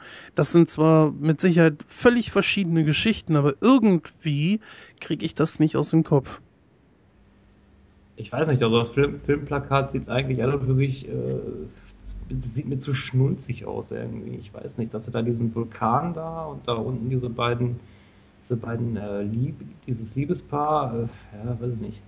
Es sieht mir einfach zu schnulzig aus irgendwie. Ja gut, also das Genre ist Action und Abenteuer, also sollte da schon entsprechend, ich sag mal, ein gewisser Reiz für auch das männliche Publikum mit dabei sein, hoffe ich zumindest. Aber warum eine Liebesgeschichte? Ja, warum nicht? Also, wenn eine Liebesgeschichte außergewöhnlich gemacht ist und nicht der 0815 Standardkram, kann sowas doch eigentlich auch äh, ganz okay sein. Ja, ja, wenn eine Liebesgeschichte gut gemacht ist. Ich sag nur äh, Titanic, ne? Ähm, ja, gut, Titanic ist natürlich ein Paradebeispiel, wie es ziemlich schnulzig ist. Das ist ganz klar. Anbei ich allerdings Titanic aber auch nicht schlecht finde. Äh, auch die Liebesgeschichte ist, also ich sag mal, die Liebesgeschichte nimmt ein bisschen zu viel ein. Aber ähm, trotzdem ist Titanic wirklich ein sehr, sehr gut gemachter Film. Richtig, in der letzten Stunde wo auch immer du dir da deinen Spaß rausziehst. ähm, das mag dann dir überlassen sein. Ich, ich finde eigentlich den ganzen Film ziemlich gut. Ist natürlich jetzt schwierig zu sagen, ob der Film Pompeii gut ist oder nicht. Anbei hier aber äh, dann auch schon direkt steht 3D. Ich denke mal, dass da viel auf die Effekte mit dem Vulkan, wenn der ausbricht, Fokus gelegt wird. Zumindest was äh, die 3D-Szenen dann betreffen wird. Ja, aber wäre das jetzt so ein Film, den du dir im Kino angucken würdest? Oh, schwierig. Also ich kann nicht direkt Nein sagen. Ich kann aber auch nicht sagen, jawohl, das würde ich auf jeden Fall machen. Ich sag mal, wenn ich in eine Sneak gehen würde und der Film würde laufen, hätte ich da nicht unbedingt was gegen. Ja, also mich persönlich reizt das jetzt auch nicht. Deswegen würde ich sagen, gehen wir einfach mal direkt mal zum nächsten Film über. Schnell das sinkende Schiff verlassen, aber ist okay. Machen wir genau. das. Gehen wir zum nächsten Film über. Was haben wir denn da noch? Das wäre Jack Ryan, Shadow Recruit. Also mal kurz zur Inhaltsangabe. Also Jack Ryan, gespielt von Chris Pine, äh, hat sich nach seiner, nach seiner Erfahrung als Soldat in Afghanistan in einem bürgerlichen Leben äh, verschrieben. Er will die Erinnerungen abschütteln und keinerlei Risiko mehr eingehen. Aus diesem Grund ist er mit seinem Bürojob an der New Yorker Wall Street mehr als zufrieden. Doch Ryan muss schneller, äh, muss schneller wieder zur Waffe greifen, als ihm lieb ist. Unter einem Vorwand lädt ihn der CIA-Agent Willem Harper, gespielt von Kevin Costner, äh, zu einem Gespräch ein, bei dem er Ryan eröffnet, dass er dessen Hilfe brauchte, um einen Anschlag und den daraus resultierenden Zusammenbruch des Finanzwesens sowie der gesamten Wirtschaft zu verhindern. Die Gefahr geht angeblich vom russischen Oligarchen Viktor Scherevin, Scherevin, wie man das aussprechen mag, äh, aus, der zuerst die Vereinigten Staaten und dann sämtliche wichtige äh, Finanzpläne lahmlegen will. Entgegen der anfänglichen Widerstände lässt sich Ryan darauf ein, nach Moskau zu fliegen, um den Oligarchen von seinem Plan abzuhalten. Dies soll nach Möglichkeit ohne Waffengewalt erfolgen. Ryan verfängt sich jedoch schnell in ein Netz aus Intrigen und dann taucht auch noch seine Freundin Katie, gespielt von Keira Knightley, in Moskau auf. Der Film ist freigegeben ab zwölf Jahren startete jetzt auch am 27. Februar und äh, hatte ein Gesamtbudget von 60 Millionen Dollar. Was meinst du, Jens, so von der Einleitung her? Wäre das so ein Film für dich? Äh, definitiv ja. Ob jetzt unbedingt fürs Kino, weiß ich nicht. Ähm, ich bin, ich sag mal so, ähm, ich möchte mich nicht darauf festlegen, dass ich ein Fan von Chris Pine geworden bin. Aber ich sag mal, ich habe ihn schon im Auge, genauso wie damals bei Shia LaBeouf oder LaBeouf. Was für ein Name? Wie spricht man den jetzt richtig aus? Naja, gut, das kriegen wir irgendwann schon mal raus. Ähm, genauso wie Shia LaBeouf. Ich bleib jetzt einfach mal bei LaBeouf. Und den habe ich mir damals dann angeguckt und habe mir gedacht, ja, doch, ähm, der könnte eine große Zukunft vor sich haben und er hat's ja auch weit gebracht. Wobei er das scheinbar nicht mehr möchte, aber da kommen wir ja gleich später noch zu. Bei Chris Pine, kennen wir aktuell, äh, glaube ich, aus dem bekanntesten Film äh, Star Trek, die Filme von J.J. Abrams, wo er Captain Kirk spielt. Und deswegen würde ich sagen, äh, alleine deswegen würde ich mir den Film schon irgendwie gerne mal angucken. Ob das jetzt unbedingt im Kino sein muss, sagte ich ja schon, weiß ich nicht. Äh, anbei allerdings man schon sagen muss, äh, Budget von 60 Millionen ist ja, wenn man mal die riesen massiven Summen äh, sieht, die teilweise in Hollywood da umgehen, schon nicht gerade viel. Also ist natürlich auch kein Garant, dass mehr Geld dann so ein riesen Blockbuster daraus werden lässt. Aber ja, ich bin zwiegespalten. Also er hat ja hier auf filmstarts.de auch, äh, ich sag mal, eine durchschnittliche Wertung eher. Die User bewerten hier mit 2,9. Und äh, das ist natürlich auch eine entsprechende Aussage. Wie sieht das denn bei dir aus? Ja, also das Genre ist ja so Thriller, Spionage. Das ist eigentlich was, was mich persönlich reizt. Also das finde ich äh, nicht schlecht, so Spionage und Agentensachen. Das ist auch äh, so ein Genre, was mir durchaus gefällt. Aber ja, ich weiß nicht, das Ganze ist wieder so ein, so ein, so ein, ja, so ein, Abklatsch von anderen Sachen. Ich weiß nicht, da hast du wieder so eine Liebesgeschichte drin, dann hast du da diesen, diesen äh, ehemaligen Soldaten, der sich zur Ruhe setzen will, aber dann holen sie ihn doch wieder zurück, weil er da jetzt in Moskau da irgendwas machen soll und oh, ich weiß nicht. Und dann hast du wieder die Russen als Gegner. Ach, ich weiß nicht. Das ist wieder so. Nee, das kennt man. Das ist nichts Neues. Ja, deswegen also muss ich mir überlegen, ob ich mir den Film angucke oder nicht. Hm. Ja. Ja gut, dann würde ich sagen, im Schnelldurchlauf, da gab es nämlich noch drei weitere Filme, die wir jetzt allerdings äh, etwas im Schnelldurchlauf äh, abhandeln werden. Da gab es nämlich noch Philomena, Viva la Berta oder Liberta und Like Someone in Love. Irgendein Film, der dich da großartig reizt? Ganz ehrlich, also es sind auch nicht wieder so, so die besten Kinostarts, sag ich mal. Also das sind so Filme, die, weiß nicht, die, die, die würde ich mir nicht anschauen, also ganz ehrlich.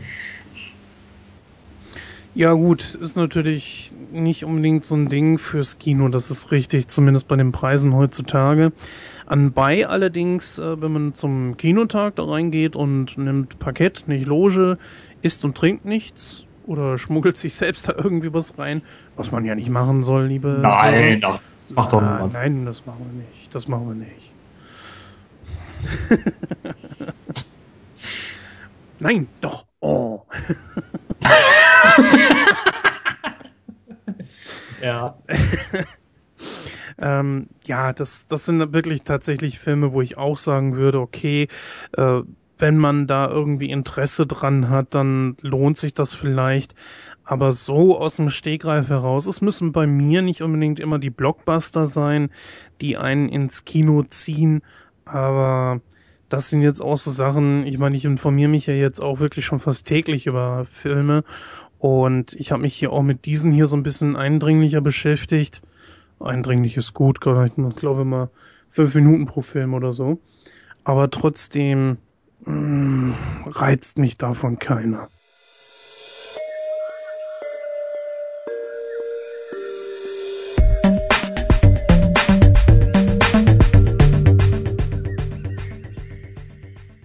Ja, dann begrüße ich unsere Zuhörer jetzt recht herzlich zu unserer Classic-Rubrik-Reihe und wir beginnen auch gleich mit einem Film, den ich mir persönlich gewünscht habe, denn das ist äh, mein absoluter Lieblingsfilm. Ich glaube, wenn ich eine Top 10 hätte, nein, ich habe natürlich eine Top 10, da steht dieser Film auf Platz 1. Und zwar ist das äh, ein etwas älterer, ja, so alt ist der Film noch gar nicht, er ist von 1985, aber er ist eigentlich sehr unbekannt. Wirklich? 85? Der Film ist von 85, ja. Weil das Handbuch des jungen Giftmischers steht bei Wikipedia mit 1995. Haben die wollte ich auch. Nee, wollte ich auch sagen, verdammt. 95, richtig. Oh, Entschuldigung. Nee, was, sonst hätte, hätten man uns wieder gelüncht. Wir dürfen ja nicht Ja, richtig. Ja, habe ich mich jetzt vertan. Das tut Musst mir leid. Nein. Profi sein. Musst du ja, Profi sein. Ich muss Profi sein. Dann auch bei meinem Lieblingsfilm. Das ist jetzt doppelt peinlich. Ja, das ist echt. ja, mein Gott. Nein, okay, äh, der Film ist von 95. Wie gesagt, eigentlich sehr unbekannt. Aber wie gesagt, ich mag den Film. Äh, ich, hab, ich schaue ihn mir sehr, sehr gerne an und ähm, einfach mal kurz zur Handlung. Der Film beruht auf einer wahren Begebenheit, nämlich auf den Teacup Poisoner, der in Großbritannien, ich glaube in den 70er Jahren oder 60er Jahren, ich bin mir jetzt nicht hundertprozentig sicher, äh, sein Unwesen getrieben hat. Und zwar ja, geht es da. Jahre. In den 60ern war es? Ja, sag mal. nee, das ist scheiße, Jens. Ich fang nochmal an. ja, dann fang nochmal an. fang nochmal an, das ist scheiße. Okay, ich habe mich wenigstens durchgelesen. Ja, Entschuldigung. Ich fange ich fang nochmal von vorne an. Das äh, schneiden wir komplett raus und äh, dann gibt es keine Probleme. Okay. okay. Ja, dann kommen wir jetzt äh, zu. Äh, nein, nochmal von vorne. Dann begrüße ich äh, unsere Zuhörer jetzt ganz recht herzlich zu unserer Classic-Rubrik-Reihe und wir beginnen auch gleich mit einem Film, den ich mir persönlich gewünscht habe, der mir sehr am Herzen liegt, äh, der in meiner Top 10 auf Platz 1 steht. Ähm, und zwar ist das das Handbuch des jungen Giftmischers. Das ist ein Film von 1995. Äh, in der Hauptrolle haben wir Hugh O'Connor, der den Giftmischer Graham Young spielt. Und ähm, dieser Film beruht auf einer wahren Begebenheit, nämlich auf den Teacup Poisoner, der in den 60er Jahren sein Unwesen in Großbritannien äh, getrieben hat. Der Film ist einzuordnen als eine sehr schwarze Komödie und ähm, ja, mal ganz kurz zur Handlung des Films. Also es geht darum, dass äh, der junge Graham Young möchte oder er zeigt ein ganz großes Interesse an Naturwissenschaften und er möchte gerne Chemiker werden. Ähm, dazu äh, bedient er sich zahlreicher Lektüre, also betreibt quasi ein eigenes Selbststudium.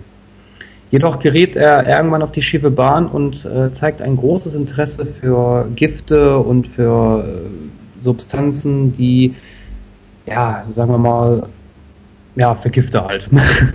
also er beginnt dann damit, äh, die, diese Gifte auszuprobieren und äh, testet diese zunächst an einen Mitschüler. Das hat folgenden Hintergrund und zwar ähm, ja, hat er so ein kleines Auge auf eine Klassenkameradin auf Sue geworfen. Ähm, diese ja, verabredet sich dann aber mit einem, mit einem Mitschüler und äh, um diesen Konkurrenten dann aus dem Weg zu räumen, vergiftet er ihn. Hm, dadurch kann er dann quasi erstmal seinen Platz einnehmen. Ähm, allerdings verläuft das Date nicht so, äh, wie es sein sollte und äh, Sue weist ihn dann letztendlich ab. Äh, als er dann wieder zu Hause ankommt, äh, findet seine Mutter Pornomagazine, die allerdings seinem Vater gehören, aber äh, die Mutter glaubt aber, dass das seine Magazine wären. Dafür bestraft sie ihn halt und verbrennt seinen Chemiebaukasten.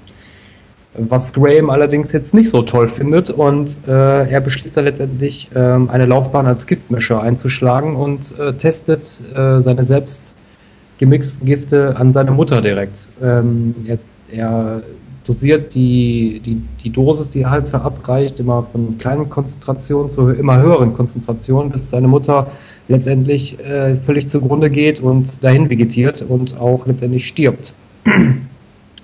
Die Polizei kommt dann letztendlich dahinter, dass äh, Graham seine Mutter vergiftet hat und er wird in eine psychiatrische Anstalt eingeliefert. Ähm, dort versucht er sich äh, quasi wieder zu regenerieren äh, und benutzt seinen Mitgefangenen.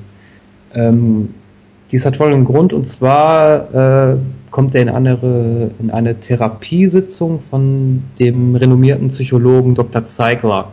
Dr. Zeigler möchte aber von Graham seine Träume wissen. Und Graham hat aber ein Problem, er kann nicht träumen. Und er benutzt dann halt seinen Mitgefangenen, ähm, also er benutzt quasi die Träume seines Mitgefangenen, die er aufschreibt und präsentiert diese Dr. Zeigler als seine eigenen Träume.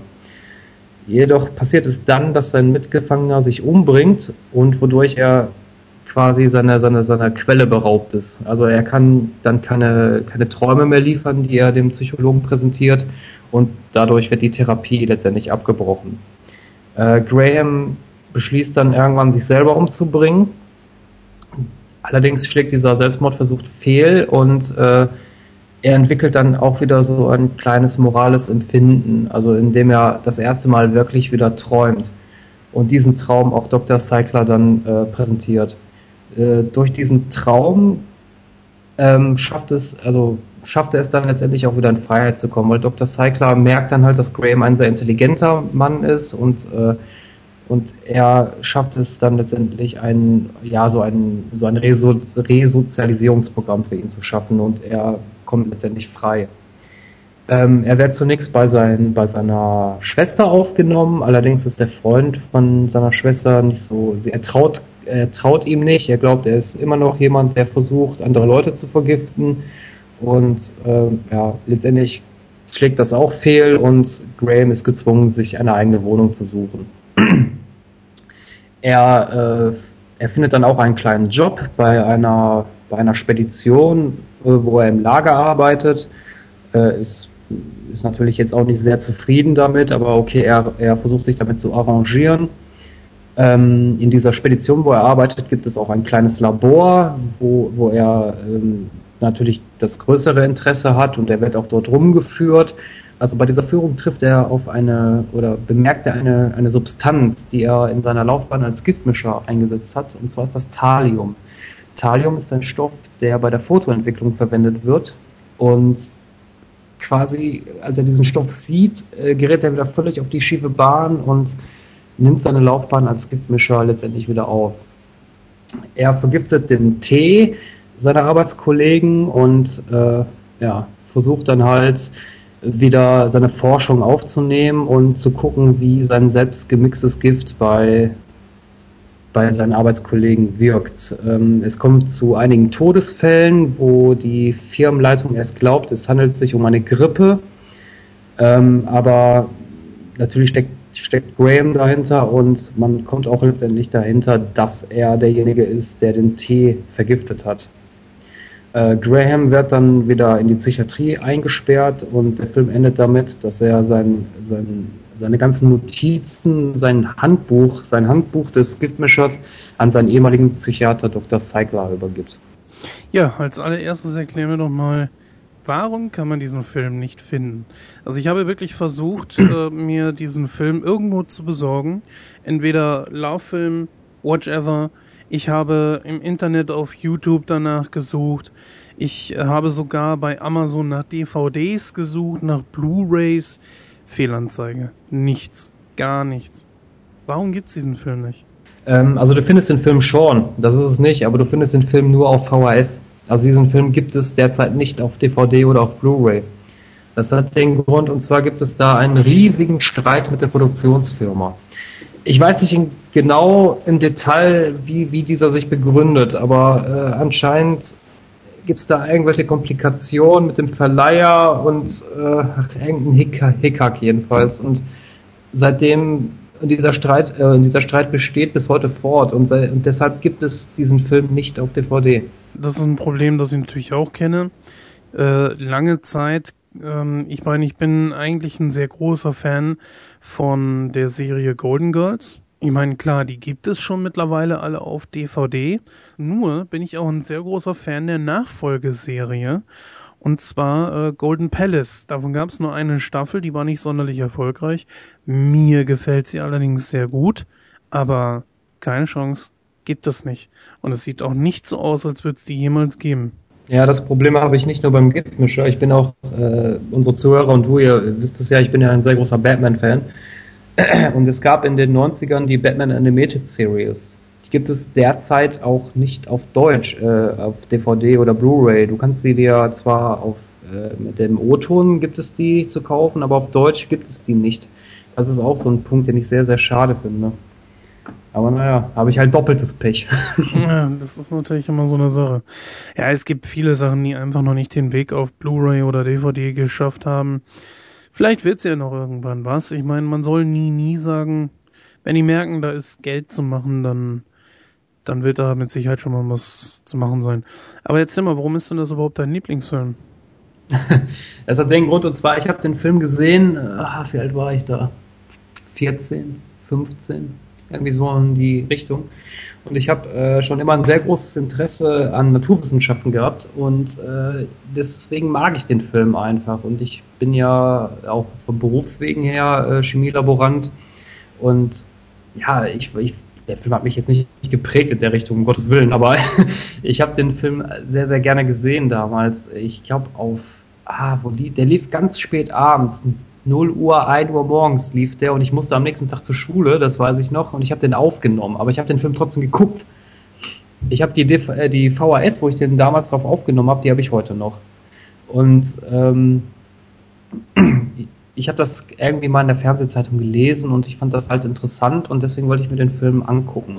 Bin dann also wach geblieben, habe hab äh, hab eine leere VHS in den Videorekorder geschmissen und äh, auch aufgenommen und ich weiß nicht, ich fand den Film irgendwie, ich fand ihn sehr interessant, ich fand ihn sehr ansprechend und äh, wie gesagt, seitdem ist das bis heute mein absoluter Lieblingsfilm. Gibt's denn diese VR, gibt's denn diese VHS noch oder ist sie mittlerweile schon verschlissen? Äh, wie gesagt, ich habe diese VHS noch und die läuft auch noch. Hm, müsstest du mal vielleicht überlegen, wenn die Qualität noch gut ist, dass du dir irgendwie auf CD überspielst oder so. Ja, also ich sag mal, die Qualität ist natürlich jetzt nicht mehr so gut. Äh, wie gesagt, wenn ich jetzt 15 Jahre alt war, ich werde morgen 30. Kannst du dir ausrechnen. Also der Film basiert äh, lose auf den wahren Fall des Teacup-Poisoners Graham Young, der in den 70er Jahren seine Arbeitskollegen mit Gift umgebracht hat. Regie führte bei dem Film Benjamin Ross. Das Drehbuch stammt von Jeff Rubble und von Benjamin Ross. Ähm, der Film ist freigegeben ab 16 Jahren, erschien wie gesagt 1995 äh, und hat eine ja, Laufzeit von 99 Minuten. Äh, wie gesagt, es ist eine schwarze Komödie.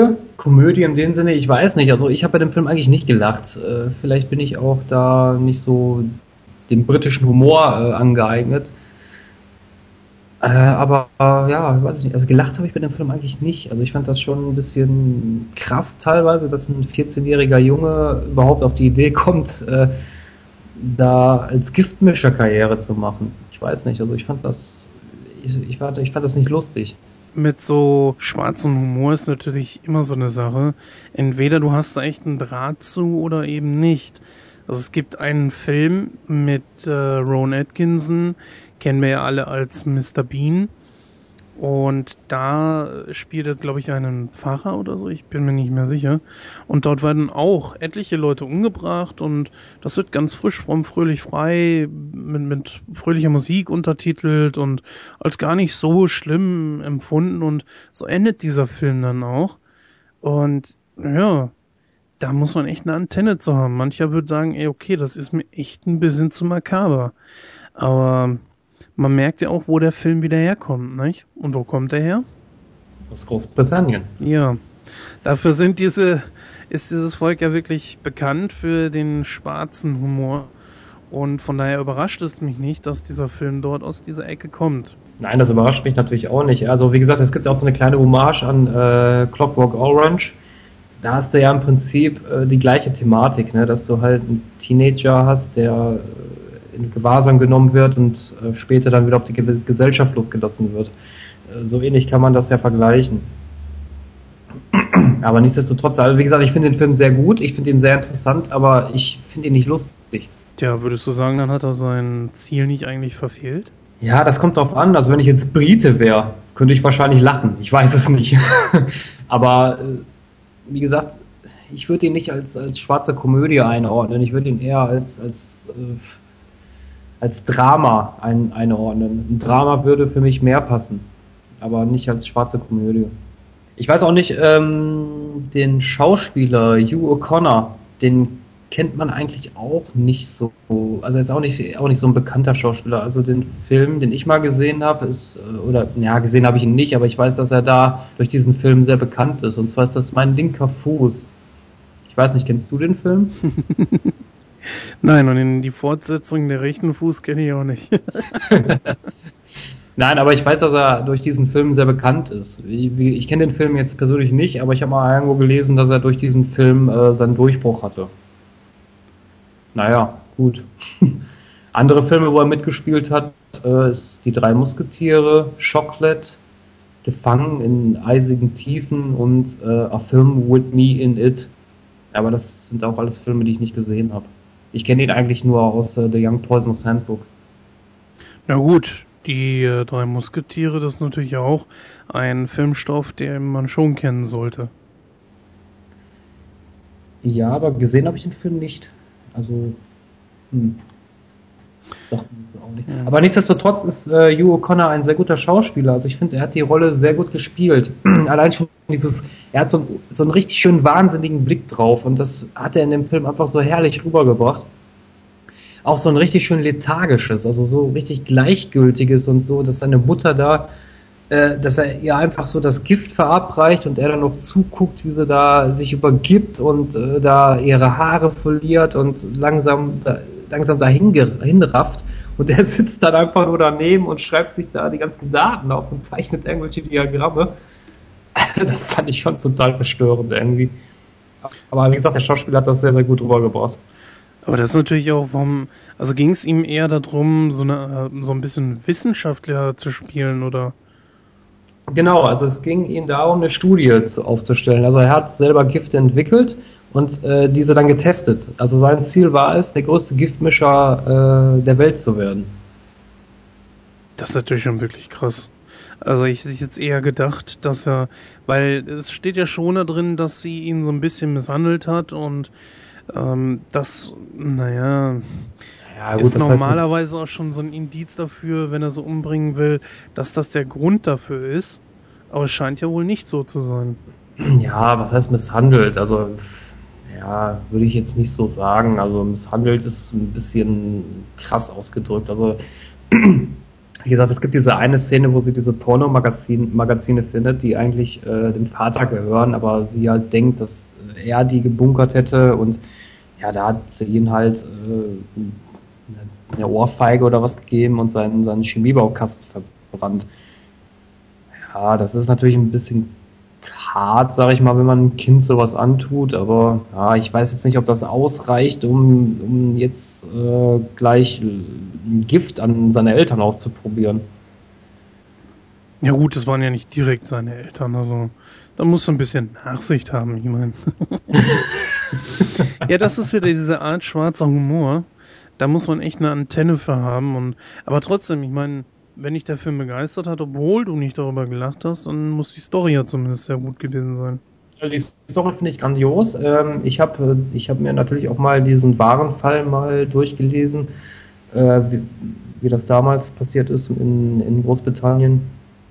Äh, ist äh, quasi eins zu eins übernommen, also das ist schon gut wiedergegeben. Natürlich klar, hier und da ist was dazu gedichtet worden, wie äh, die Thematik mit seinem Klassenkameraden, den er da vergiftet, weil er unbedingt mit dieser Sue äh, ins Theater gehen will. Aber gut, das stört aber nicht. Das passt eigentlich alles in die Story mit rein. Ist natürlich auch schon krass, oder? Dass er den Klassenkameraden umbringt, nur um mit der Kleinen ein, ins Kino gehen zu können. Ja gut, umgebracht hat er ihn nicht. Er hat ihn nur äh, dahingehend vergiftet, dass er halt äh, Magenschmerzen bekommen hat und äh, ja, also er, er hat überlebt. No, das ist ja nur halb so schlimm.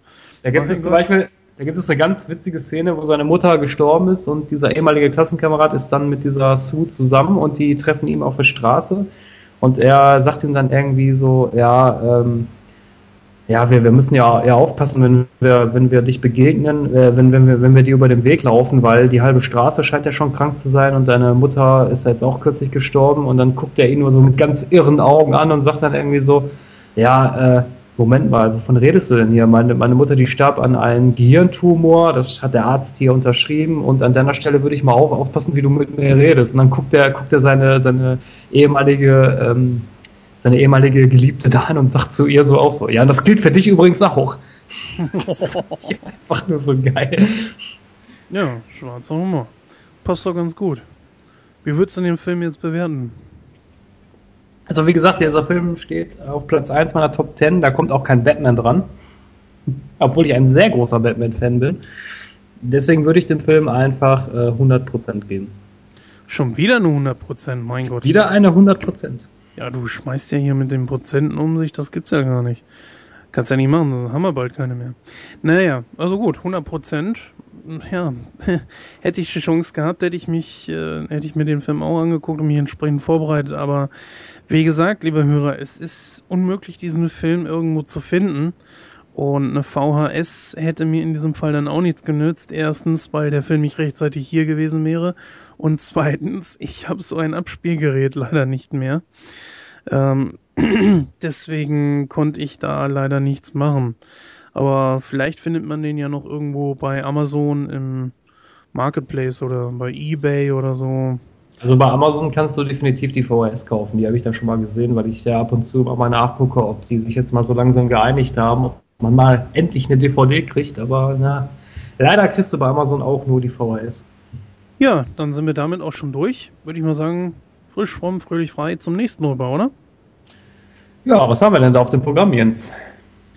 Ähm, tja, bevor wir jetzt gleich unsere Übergangsmelodie hören, kann man das ja kurz eben anteasen. Da nehmen wir uns äh, Pirates of the Caribbean 2, Fluch der Karibik 2 also vor. Und da würde ich sagen, hören wir doch gleich mal rein. Bis gleich.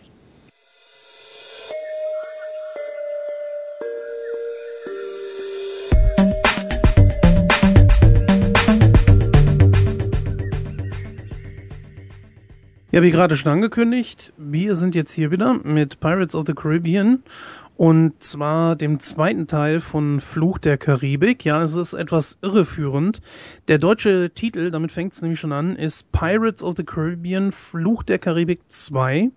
Im Original hat dieser Film tatsächlich einen, einen vernünftigen Untertitel und zwar Dead Man's Chest was ja mehr oder weniger auf äh, die auf das Herz von Davy Jones anspielt und mit Sicherheit auch ein besserer deutscher Titel gewesen wäre, oder? Was meinst du? Ja, definitiv wäre das ein besserer Titel gewesen. Ich meine, allein schon der deutsche, der deutsche Titel Pirates of the Caribbean.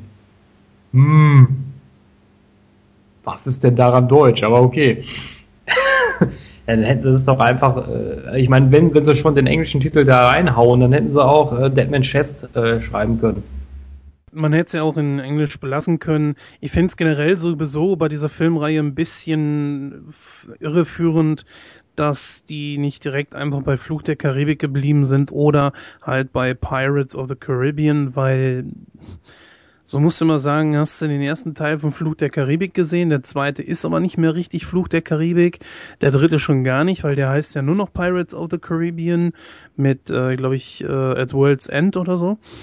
Und ähm, dann hast du im vierten äh, Pirates of the Caribbean, Fremde Zeiten, äh, also ja, weiß ich nicht. Das ist ungefähr so schwierig, sich mit Leuten drüber zu unterhalten, wie mit den beiden Vermächtnisfilmen, wo Nicolas Cage mitgespielt hat. Im Original heißen die einfach National Treasure 1 und 2, haben dann noch ihren entsprechenden Untertitel. Da kannst du einfach im Englischen sagen, Have you seen National Treasure 2? Hier in Deutschen musst du sagen, hast du das Vermächtnis äh, von äh, den Tempelrittern gesehen? Äh, nee, welchen denn? Ja, das Vermächtnis des geheimen Buches. Also es ist ein bisschen, bisschen doof gemacht. Aber gut, okay. Trotzdem, das tut ja dem Film keinen Abbruch.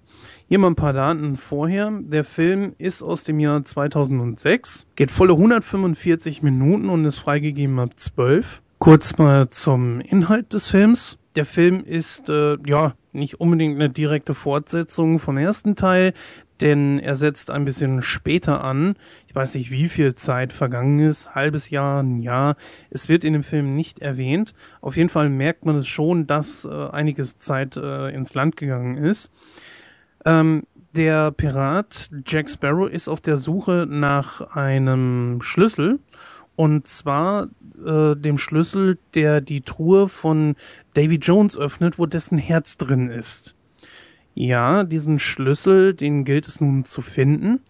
Und um genau diesen Schlüssel zu finden, spannt er dann seinen alten Kumpel Will Turner mit ein und auch Elizabeth Swan wird mit in die ganze Geschichte mit reingezogen. Die beiden haben nicht so ein eigenes Problem, denn Will ist zum Tode verurteilt worden, genauso wie Elizabeth Swan, weil die beiden nämlich an den Piraten halt eben Jack Sparrow aus dem ersten Teil geholfen haben haben dadurch jetzt halt eben ein paar Schwierigkeiten. Will kann da was mit Lord Cutler Beckett ausmachen. Dieser will nämlich unbedingt den etwas seltsamen Schlüssel, äh, den etwas seltsamen Kompass von Jack Sparrow haben, weil er nämlich selber auf der Suche ist nach dem Herz von Davy Jones. ah. Ja, und so macht sich Will auf und sucht Jack Sparrow. Der hat in der Zwischenzeit allerdings schon Besuch bekommen, und zwar von einem alten Weggefährten, nämlich dem noch immer am Lebenden, mehr oder weniger am Lebenden, äh, Stiefelriemen Bill Turner. Und dieser hat ihm gesagt, dass äh, seine Zeit abgelaufen ist. Ja, was für eine Zeit? Es geht nämlich darum, dass einst äh, der Jack Sparrow mit Davy Jones, dem sozusagen Herrn der Meere, kann man glaube ich so sagen, oder? Herrn der Meere, ja, ne? Ja gut, es gibt ja diesen Spruch, ne, mit diesem alles, was auf dem Meeresgrund fällt, äh, gehört Davy Jones, ne? Jetzt mal so grob, jetzt mal so grob ja. übersetzt. Er sagt ja auch selbst, ich bin die See. Also dem Herrn der Meere sagen wir jetzt einfach mal, äh, David Jones hat einen Handel ausgemacht, dass er, ich weiß jetzt gar nicht, glaube ich, 16 Jahre Captain oder so oder 13 Jahre, ich weiß nicht mehr genau, wie lange es war, äh, der Black Pearl ist und die Pearl lag damals auf dem Grund des Meeres und David Jones hat sie für Jack Sparrow wieder nach oben geholt. Naja gut, äh, es wurde fies gegen Sparrow gemeutert. Das interessiert allerdings Davy Jones nicht. Der will nämlich, äh, ja, er, er will nun die Schuld von Sparrow einfordern. Und das bedeutet, dass Sparrow als Sklave am Schiff äh, auf der Flying Dutchman, dem Schiff von David Jones, äh, als Sklave arbeiten muss. Dieser will das natürlich verhindern und geht seinerseits mit äh, David Jones einen Handel ein. Und zwar dass er ihm 100 Seelen bringen muss, also mathematisch, also 100 Menschen. Äh, in wessen Zustand die sind, ist egal. Und somit äh, segelt äh, Jack Sparrow erstmal nach Tortuga. Ähm, vorher noch, das ist wirklich nicht gerade schnell zu erzählen, vorher noch allerdings äh, trifft er auf äh, Will Turner, der Jack Sparrow von einer Insel retten konnte, auf die Sparrow mit seiner Mannschaft geflohen ist, weil er Angst vor diesem Riesentintenfisch von äh, David Jones hat. Aber wie gesagt, dann äh, einigt er sich mit Davy Jones auf diesen Handel und lässt unter anderem Will Turner als Pfand zurück. Ähm, äh, da ist auch wieder so ein großes Problem, denn ähm, damit der, damit Will von äh, Jack diesen Kompass bekommt, geht der mit ihm wiederum einen Handel ein, dass wenn er ihm einen Schlüssel äh, bringt, kriegt er, äh, also Will, den Kompass und kann damit äh, seiner Angebeteten helfen. Also man sieht schon sehr verwirrend. Unterwegs trifft äh, Will Turner noch auf seinen Vater, gibt diesem, ebenfalls, gibt diesem ebenfalls ein Versprechen, und zwar ihn zu befreien. So und somit verstricken sich diese, verstrickt sich die ganze Handlung in etwas, so dass man auch schnell den Überblick verlieren kann. Es gelingt letzten Endes, dass sie die Truhe von Davy Jones finden. Also ich mache jetzt hier wirklich mal einen etwas größeren Sprung. Im Grunde genommen will jeder die Truhe haben. Aber auch Davy Jones ist natürlich da, kann natürlich selbst nicht an Land und schickt deswegen seine Crew los. Letzten Endes ist es allerdings so, dass in diesem ganzen Wirrwarr Norrington sich das Herz unter Nagel reißen und abhauen kann. Ja, und so steht natürlich der gute Jack Sparrow so ein bisschen dumm da, als er das Herz in seiner Hand glaubend Davy Jones gegenübertritt. Tja, nur hat er das nicht. Sofort tritt er den Rückzug an, allerdings äh, gibt Davy Jones seinem Kraken den, das Zeichen, dass er die Black Pearl versenken soll. Und das schafft er auch und tötet in gleichem Atemzug damit auch Jack Sparrow, während die anderen auf eine Insel fliehen können. Ja, und im Abspann sieht man dann noch, dass Norrington nach Lord Cutler Beckett kommt und dort die äh, Schuld einfordert. Und zwar möchte er seinen alten Posten wieder zurückhaben also möchte wieder rehabilitiert werden. Dafür gibt er ihm das Herz und damit endet der Film eigentlich auch. Ja, ein, die Fortsetzung vom ersten. Ja, aber eine Sekunde, der Film endet nicht damit. Der Film endet damit, ganz großer Überraschungseffekt, dass Barbossa wieder auftaucht. Ja, stimmt, natürlich, klar. Die Crew ist äh, ziemlich down und da hilft dann Tiadama so ein bisschen aus und sagt, wollt ihr ihn wieder zurückhaben?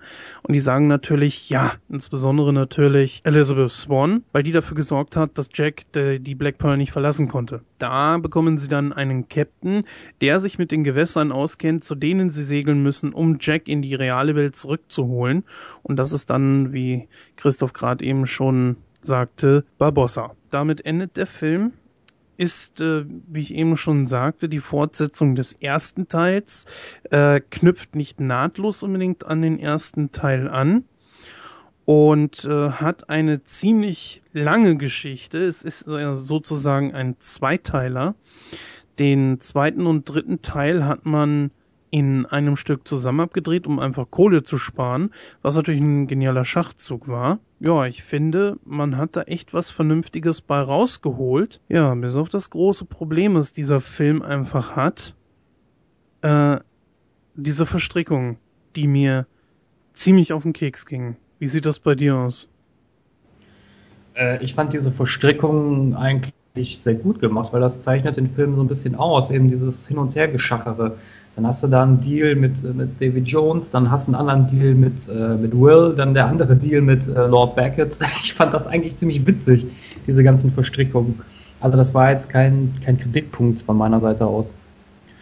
Also von meiner Seite schon, denn ich habe damals im Kino gesessen und habe mir gedacht, hä? Worum geht's jetzt? Was wollen die von mir? Was? Äh, ich habe neben meiner Freundin gesessen und habe gesagt, was, was wollen die jetzt von dem und warum macht der jetzt das? Ach ja, das war deswegen und Mhm. Also es war sehr verwirrend und der dritte Teil haut dann natürlich nochmal extrem in die Kerbe rein. Ähm, aber bleiben wir mal beim zweiten Teil. Also da, das ist schon der erste große Kritikpunkt, den ich da habe, dass es einfach zu ein viel zu großes Durcheinander ist. Anbei ich auch nicht verstanden habe, wozu das überhaupt gut war. Hm. Nächste Teil, äh, also nächste Sache ist, was mich auch ein bisschen enttäuscht hat, war, der Film kam in die Kinos und ich hatte am Ende des ersten Teils noch so gehofft, dass die beiden echt gute Kumpel geworden sind. Und so musketiermäßig, wenn auch auf Piratenart wahrscheinlich, äh, durchs Leben tingeln. Aber da ist ja nichts draus geworden, ganz im Gegenteil. Die bescheißen sich ja alle untereinander und gegenseitig und hast nicht gesehen. Also irgendwie ist da keiner Freund von irgendwem. Und das finde ich schon ziemlich blöd, ehrlich gesagt. Also ich, sie müssen ja nicht absolute beste Freunde sein, aber dass sie jede Gelegenheit nutzen, um sich gegenseitig zu berumsen, das fand ich doch ziemlich doof. Ja, ich sehe schon, da legen wir andere Prioritäten, weil das stand bei mir jetzt nicht so im Vordergrund. Klar, beim ersten Teil war es so, dass die beiden da wie du schon sagtest, so musketierhaft da äh, vom Schauplatz geflohen sind. Fand ich aber jetzt eigentlich nicht so, äh, so wichtig, sage ich jetzt mal, dass die im zweiten Teil jetzt nicht so gute Kumpels waren. Ja, gut, war jetzt nicht, hat mich persönlich nicht gestört. Naja gut, also für mich war das halt eben ein Kritikpunkt, weil ja, ich verstehe natürlich, klar, es sind Piraten, aber Will selbst ist jetzt kein Pirat, auch äh, Elizabeth Swan ist kein Pirat. Gut, Norrington, dass der so ein bisschen hinter Fortsicht da arbeitet, das, das hätte man sich natürlich vorstellen können. David Jones als Bösewicht, äh, als Gegenspieler ist ganz klar, da brauchen wir nicht drüber reden aber dass da wirklich fast alle durch die Bank weg irgendwie nur auf sich selbst aus sind und ihren eigenen Vorteil suchen und sobald sie können, ihre Kollegen dazu berumsen, anstatt dass sie einfach sagen, okay, wir arbeiten jetzt alle zusammen, irgendwie kriegen wir das schon alles hin. Nein, dann, ja, weiß ich nicht, also. Ja, du musst das, ja, Moment, du musst das ja so sehen, da verfolgt ja jeder sein eigenes Ziel. Ich meine, äh, ähm, Jack will ja selber Captain der Flying Dutchman werden, obwohl er sich ja in, in dem Teil noch gar nicht so bewusst ist, was das überhaupt heißt. Ähm, deswegen will er ja das Herz haben. Ähm, Will will natürlich äh, seine Elizabeth äh, befreien. Äh, Norrington, der möchte seinen alten Posten wieder haben. Ja, das, sind, das sind ja ganz andere Interessenskonflikte, sag ich mal. Von daher finde ich das gar nicht so schlimm, dass das so gehandhabt wurde. Naja, so ganz stimmt das noch nicht. Also als allererstes Mal will Jack eigentlich das Herz haben, um seine Schuld mit David Jones auszugleichen. Bis er dann irgendwann drauf kommt, oh, dadurch könnte ich unsterblich werden. Übrigens ist im Ja, ja, ja, Moment, Moment, Moment. Ja, das ist, das ist im ersten Punkt so, aber nachdem er ja diese, ich weiß gar nicht mehr, wer das anspricht, ich glaube Tia Dama, ähm, derjenige, der das, dass die Flying Dutchman immer einen Captain braucht und derjenige, der das Herz ersticht, äh, muss den Platz einnehmen. Und wo sie das ja erzählt, kriegt er ja so ganz große leuchtende Augen und in dem Moment denkt er sich ja, oh, da ist ja, steckt ja doch mehr hinter, als ich äh, zunächst gedacht habe. Ja, so hundertprozentig weiß ich das jetzt nicht mehr. Ist ein bisschen her, dass ich den Film gesehen habe. Aber es ist schon tatsächlich so, wie du sagst. Und Trotzdem, ähm, was ich mal kurz ansprechen wollte, ist dir mal aufgefallen, dass Teil 1 bis 4 sich jeweils äh, auf die eine Art, auf die ein, auf irgendeine Art und Weise immer mit der Unsterblichkeit befassen? Äh, ja, das ist richtig. Im ersten Teil ist es ja mit diesem, äh, mit diesem Ästhetengold und im zweiten Teil das Herz, was sich ja im dritten Teil weiter fortspinnt und im vierten ist es ja mit diesen, ähm, mit diesen beiden, mit diesen, mit diesen Brunnen, ne? Genau. Ja, ja, das stimmt. Ja. Das war, das ist mir dann erstmal, als ich mir das äh, so durchgelesen habe, auch erstmal aufgefallen und dachte mir so, ne, irgendwie ist unser guter Jack Sparrow hat, glaube ich, Angst vorm Tod. Ähm, was man natürlich sagen muss, ist, äh, als ich den zweiten Teil das erste Mal gesehen habe im Kino, ging ich mit so einem komischen Gefühl raus. Die Story war um Längen besser.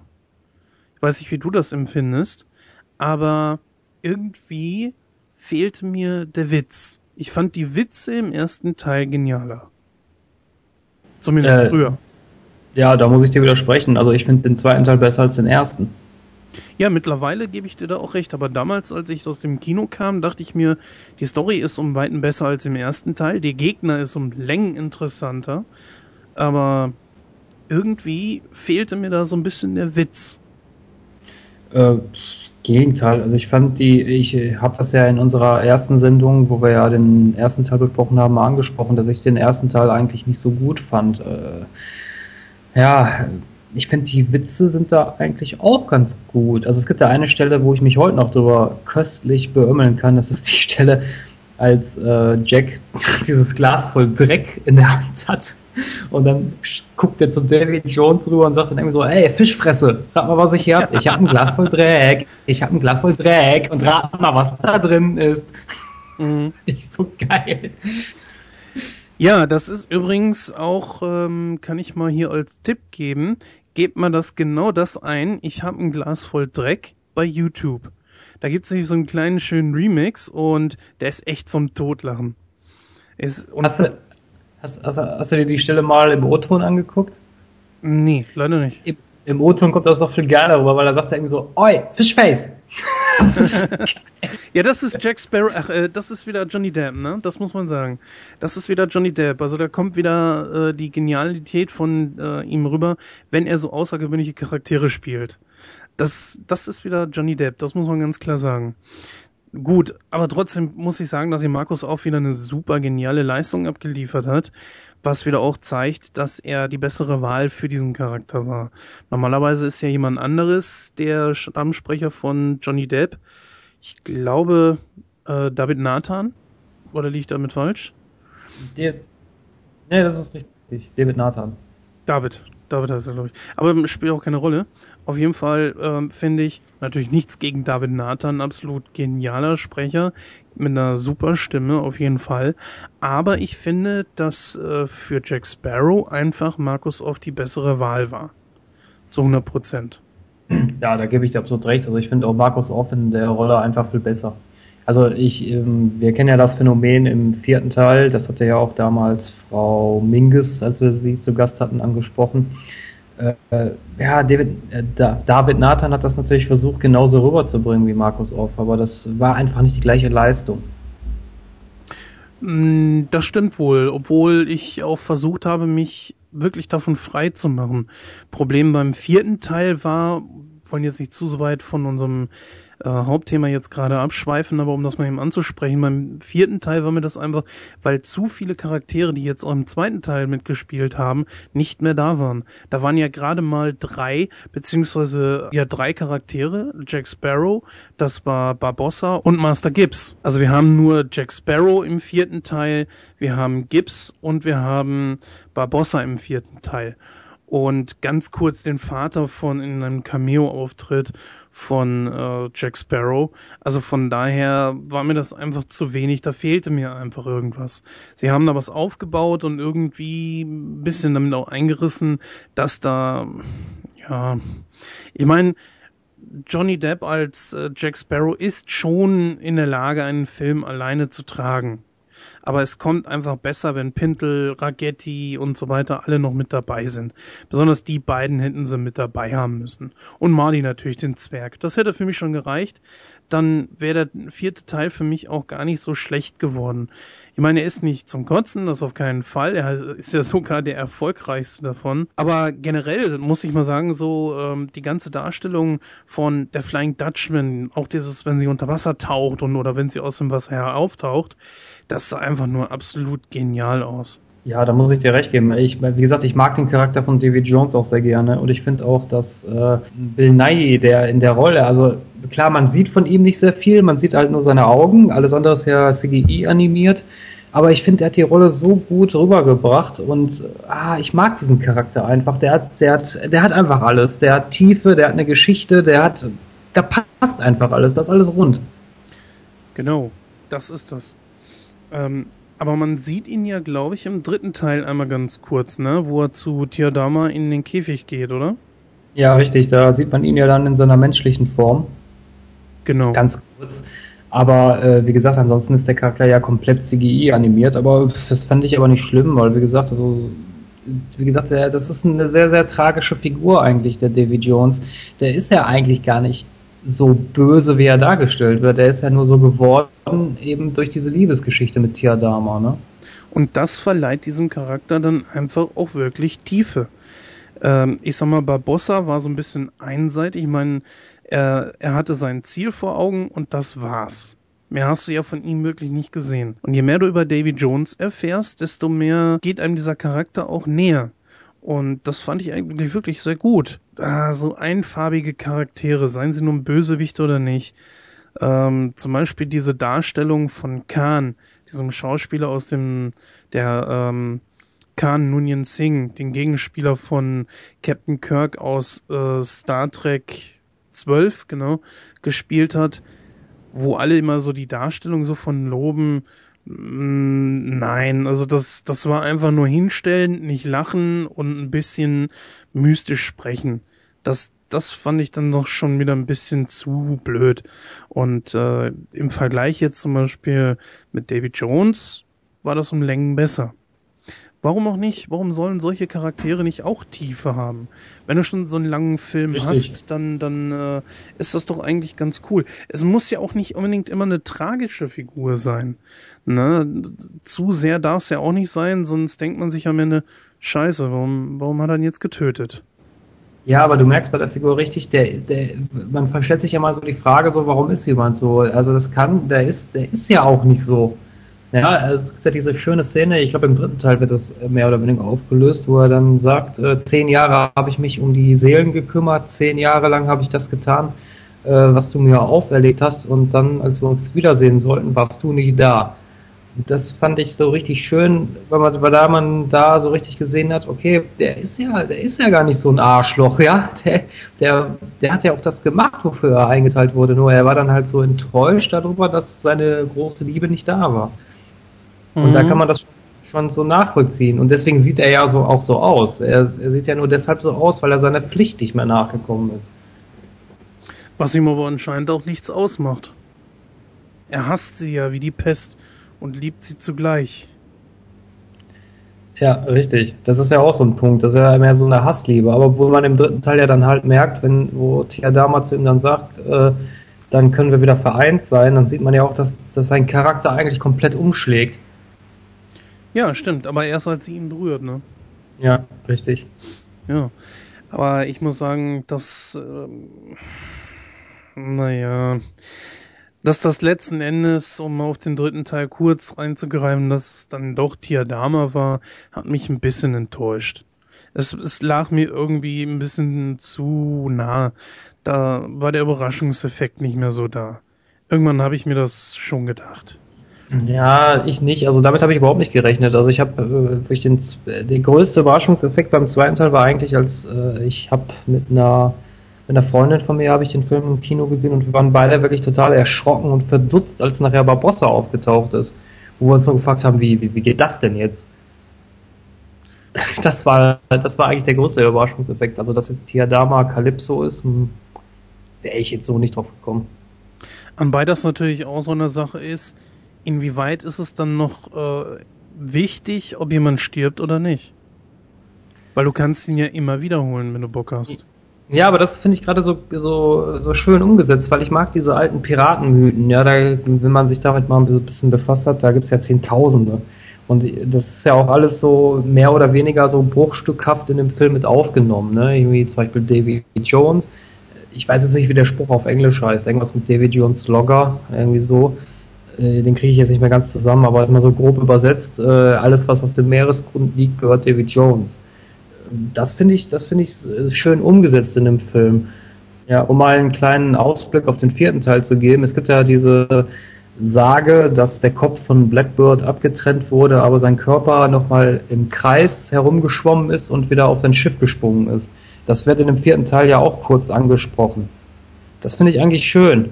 Das ist diese, diese kleinen Mythen, die man da mal, die man mit reinbaut und äh, ja, dieses Seemannsgarn, das mag ich halt. Ja, das ist ja auch nicht schlecht. Das will ich auch gar nicht sagen. Aber dass du ständig da die Leute wieder aus dem Jenseits zurückholen kannst, das ist so ein Ding. Naja, theoretisch könnte man sagen, okay Jungs, holt er mich zurück, dann springe ich für euch in die Bresche und wenn ich dann tot bin, kein Problem. Ja, aber war Jack, Jack Sparrow wirklich tot? Also ich habe das so verstanden, dass der Kraken ihn nur zum Ende der Welt gebracht hat. So hundertprozentig habe ich das gerade nicht mehr auf der Pfanne. Wie gesagt, es ist etwas her, dass ich den Film gesehen habe. Ich meine, das mit Barbossa, okay, da gebe, dem Punkt gebe ich dir recht, aber das mit äh, Jack Sparrow, ich habe das nur so verstanden, also so habe ich das interpretiert, dass der Krake ihn zum, zu diesem Punkt gebracht hat, zum Ende der Welt. Und da spielt auch wieder dieses David Jones Logger mit rein, dass das vielleicht hier der Spind, in Anführungsstrichen, von David Jones ist, wo er halt die Leute einsperrt. Mhm. so habe ich, das, so hab ich das verstanden. Und das mit äh, Barbossa, okay, der war tot, klar, und aber Theodama ist ja, darf man ja nicht vergessen, das ist eine Göttin. Und wenn sie ihn zurückholt, wie auch immer, ja, ist wieder so ein anderer Punkt. Also das ist ja dann nicht so einfach. Da kann man ja nicht dann einfach sagen, okay, pass auf, hey, den hole ich jetzt wieder zurück. Ja, würde in dem Fall ja nicht funktionieren. Richtig, genau das ist das. Ähm, eine Sache, die ich noch richtig stark fand, war der Kraken den man aber leider nie richtig ganz gesehen hat. nur mal ganz kurz als, na, wer war das? Ich glaube, Will, Will ja genau, äh, ins Wasser gefallen ist. Da hat man ihn nur ganz kurz gesehen. Das fand ich schade. Aber der war wirklich genial gemacht. Hast du dir jemals das Making-of angeguckt? ich habe mir das Making-of mal angeguckt, ja. Mhm. Ähm, aber da möchte ich mal kurz mal was zu sagen mit dieser Kraken-Thematik. Äh, Gebe ich dir recht, der Kraken war sehr geil animiert. Ich fand die Szenen auch super geil. Aber eine Szene, die hat mich da immer so ein bisschen gestört. Und zwar, äh, Will äh, macht ja den ersten Angriff des Krakens mit, ne? Auf, diesen, auf diesem Schiff, wo er nachher strandet. Mhm. Nachher, wenn er bei der äh, Black Pearl ist, dann sagt er auf einmal, ja, ich weiß, wie der Kraken angreift. Ich habe das ja schon einmal miterlebt. Wo ich mir dann nur so gedacht habe, äh, ja, äh, deswegen greift der Kraken jetzt immer gleich an oder was, nur weil du das einmal gesehen hast. Mhm. Das fand ich irgendwie total bescheuert. Ne, das ist natürlich, ja gut, das ist mir so nicht aufgefallen. Ich meine, kann natürlich sein, dass es immer die gleiche Angriffsstrategie ist. Eigentlich ist sie das ja auch. Eigentlich ist ja, sie klar, das, das ist. Ja, das stimmt, das ist sie. Aber woher will er denn wissen, dass der Kraken immer gleich angreift? Ich denke mal einfach, er hat sich das gedacht. Ist mir aber auch ehrlich gesagt, wie ich schon meinte, noch nicht aufgefallen. Da habe ich mir noch keine Gedanken drüber gemacht. Weißt du, äh, wie viel Oscars der Film bekommen hat? Hm, ich glaube nicht wenige. Ich glaube sogar wegen beste Special Effects oder so, kann das sein?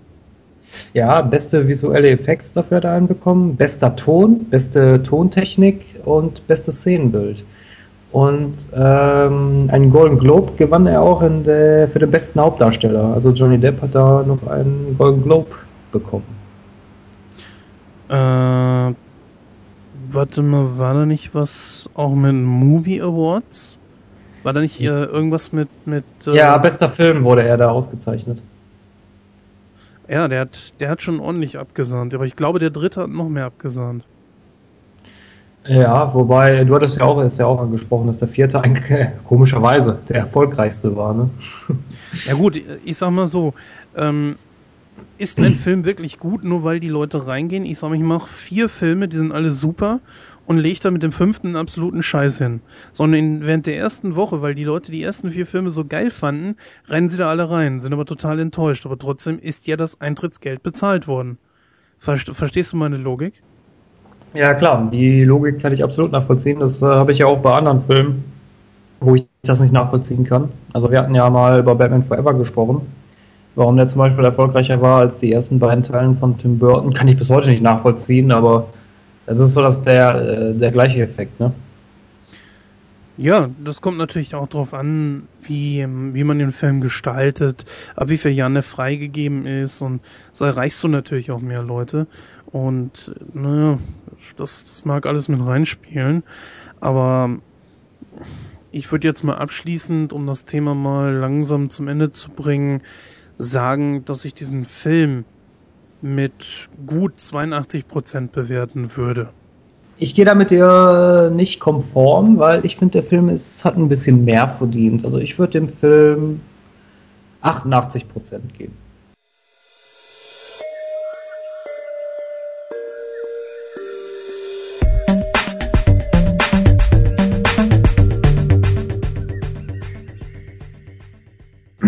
Sagen, kommen wir zu unserem letzten Classic Reviews für den heutigen Tag. Und zwar ist das Tor.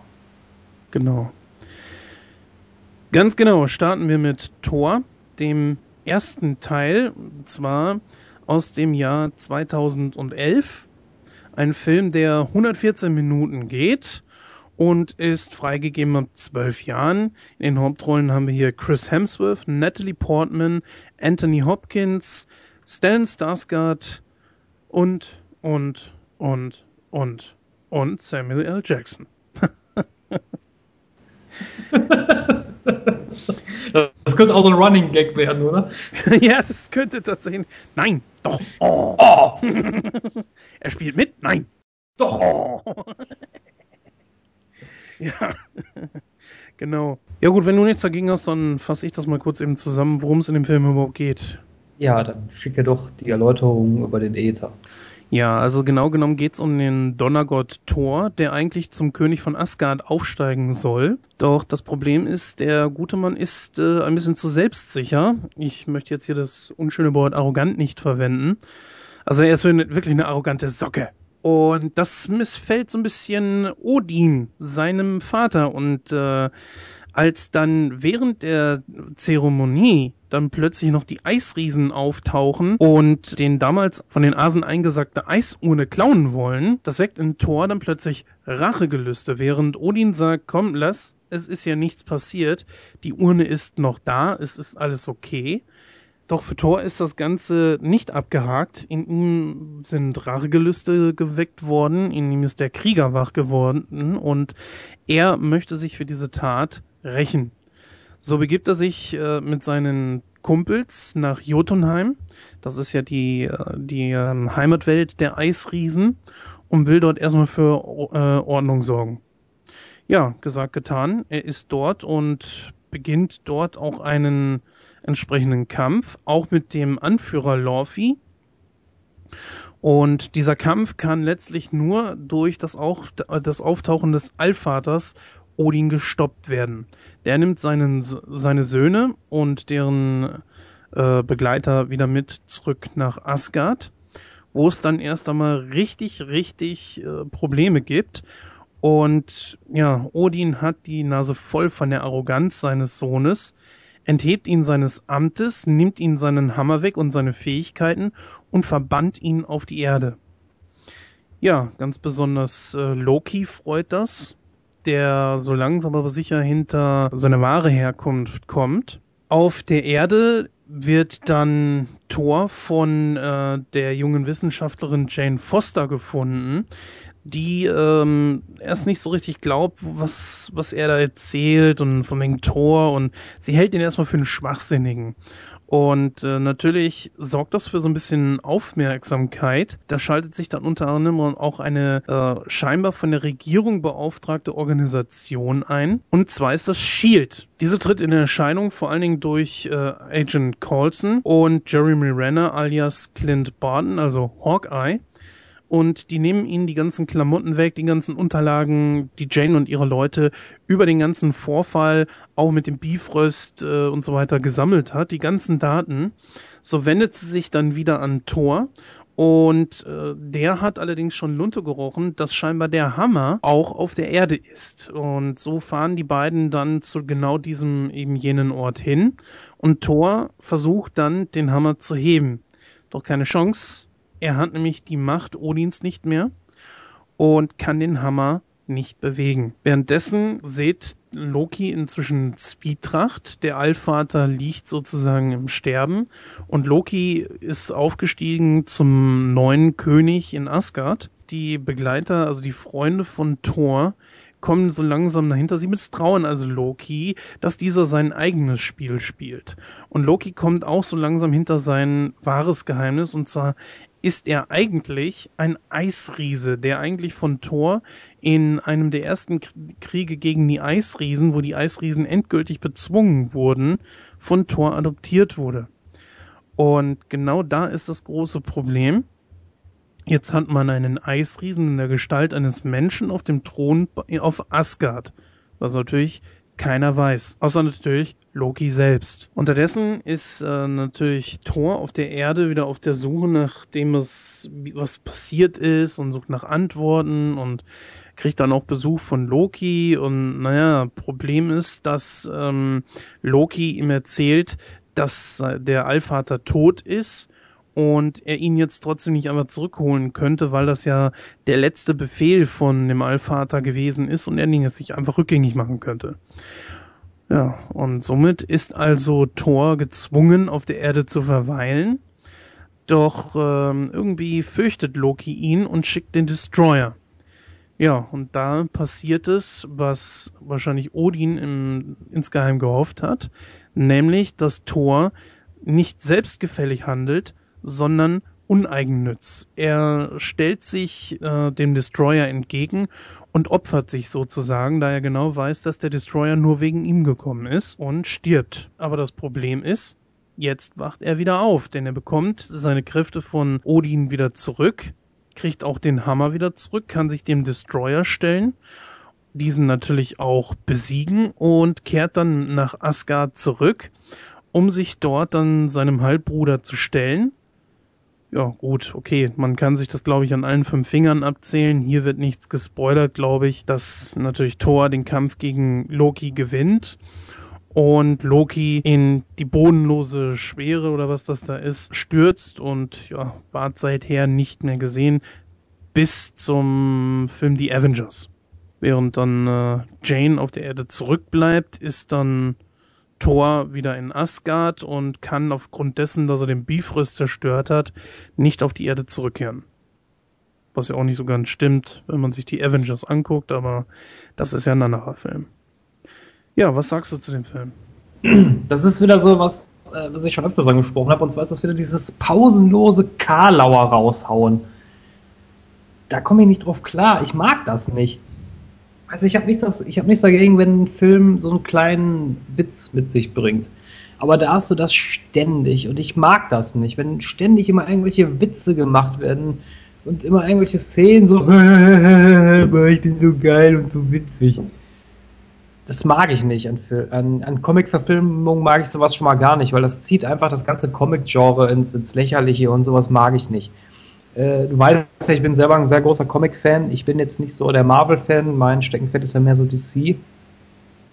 Aber nichtsdestotrotz hat natürlich auch Marvel ganz gute Comic-Helden. Ich meine, Thor zählt jetzt nicht dazu. Mit Thor konnte ich noch nie so wirklich was anfangen. Aber nichtsdestotrotz mag ich es nicht, wenn man in Comic-Verfilmungen immer so, so alles so auf witzig trimmt. Das, das finde ich nicht in Ordnung. Ich weiß nicht, wie du das siehst. Wenn man es nicht übertreibt, dann ist das schon okay. Bei gewissen Situationen passt es schon dazu. Ich sag mal, hm, nehmen wir Beispiel Iron Man. Ne? Also wir haben da mit Robert Downey Jr. einen Schauspieler, der ist praktisch für diese Rolle geboren. Man könnte sagen, er ist äh, Tony Stark auch im wahren Leben. Und diese Figur ist nun mal tatsächlich auch wirklich so angelegt und so kommt er einfach cool rüber und so ist es einfach eine super Sache. Ich habe schon mal gesagt, schmeißt Iron Man weg. Mir reicht eigentlich Tony Stark, was man ja in dem dritten Teil schon ein bisschen mehr hat. Ähm, ja, das ist was anderes. Also das passt zu dem Charakter. So ist der auch in den Comics. Das ist in Ordnung. Mhm. Das ist auch das gleiche wie bei Spider-Man. Spider-Man macht auch immer einen flotten Spruch. Das ist auch in Ordnung. Aber ich weiß nicht, also wenn ich dann so ein, äh, so ein Batman oder so ein, so ein Tor sehe, die dann einfach nur so Witzchen machen die ganze Zeit, das geht gar nicht. Weil das sind Charaktere, die sind eigentlich ein bisschen ernst. Und das kommt äh, überhaupt nicht rüber. Es passt aber besser, finde ich, zu Iron Man und den anderen Avengers-Filmen. Da wiederum zum Beispiel kommt mir Captain America ein bisschen zu trocken rüber. Äh, da, äh, das finde ich jetzt nicht. Also bei Captain America fand ich das in Ordnung. Also von der, von der Darstellung an sich fand ich das in Ordnung. Aber jetzt sind wir hier bei Thor. Und bei Thor fand ich das, ja, ich weiß nicht. Also ich meine, Thor ist natürlich so ein Charakter, der, der mag die Erde und sowas. Das ist ja auch alles äh, schön und gut. Aber ich weiß nicht. Das ist immer, als er nachher auf der Erde ist und dann kommt da, da kommen mir, da kommen mir zu viele Witze, die aufeinander immer gejagt werden. Und da muss wieder da was Lustiges sein, da was Lustiges, damit sich das Publikum auch schön beömmelt. Und das finde ich, das, das, ja, das passt nicht. Hm, aber so, also bist du tatsächlich auch einer von der wirklich breiten Fraktion, die sagt, es muss so sein wie im Comic ich erwarte nicht, dass das äh, hundertprozentig ist wie im Comic. Das geht auch nicht. Das verlange ich nicht. Aber ich verlange, dass so ein paar gewisse Grundzüge, äh, ja, was heißt Grundzüge? Es muss ein Wiedererkennungswert da sein. Das ist schon mal der erste Punkt. Der zweite Punkt ist, die Story muss passen. Der dritte Punkt ist, Charaktere müssen so dargestellt sein wie im Comic. Äh, das, das ist für mich das A und O. Und wenn Charaktere nicht so dargestellt werden, wie sie in den Comic sind, das, das zerstört, für mich persönlich zerstört das alles. Das passt dann einfach nicht mehr. Hat dich denn an dem Film gar nichts gereizt? Nicht mal anfangs so, ich sag mal, dieses aus einem normalen Superhelden-Umfeld auf der Erde, wie es äh, bei Superman ist, oder Superman ist ein blödes Beispiel, wie es bei Batman oder Spider-Man ist, dass, dass das Ganze in einem anderen Universum spielt, äh, beziehungsweise auf einer anderen Welt und du diese Welt auch noch richtig kennenlernst. Das ist ja kein ja. Superheld wie im typischen Sinne Ja, das ist richtig. Ich, ich sage ja auch nicht, dass alles bei dem Film scheiße ist. Ich fand die Darstellung von Loki zum Beispiel sehr, sehr gut. Der Film fängt auch sehr, der Film fängt auch stark an. Also wo dann die ganze Thematik mit Odin und den Eisriesen ähm, dargestellt wird, das fand ich super.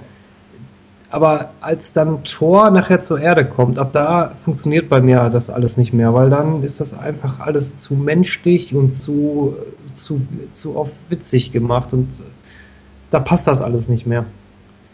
Die Szene, als Shield sich dann nachher einmischt, wo sie da diesen Hammer umkreisen, das fand ich auch noch in Ordnung. Den Cameo-Auftritt von Clint fand ich auch sehr gut. Aber das war es auch schon. Das sind die einzigen Szenen, die mir an dem Film gefallen. Der Rest ist so wieder so typisch Hollywood.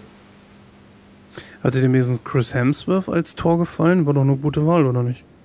Der Schauspieler passt für die Rolle. Das will ich auch nicht abstreiten. Das ist auch in Ordnung. Aber wie gesagt, mir, mir gefällt das äh, Profil nicht. Und mir gefällt das Profil nicht und die, ähm, die Story an sich ist okay. Also wie gesagt, der Anfang ist super, aber danach flacht das alles total ab. Hm. Also kann ich mich nicht so ganz anschließen. Ich weiß ja nicht, wie letzten Endes dein Fazit ausfallen wird. Ich denke aber mal, dass meines genau das komplette Gegenteil sein wird. Ich finde den Film super. Ich finde, die Witze sind ausgebogen. Sie sind auch witzig. Okay, es sind seichte Witze. Nicht sowas, wo man großartigen Hintergrundwissen braucht oder. Ja, da möchte ich kurz nochmal einhaken. Es geht nicht darum, ob die witzig sind oder nicht. Es geht darum, dass mir das zu viel ist. Und das zieht meiner Meinung nach das Comic Wars ins Lächerliche.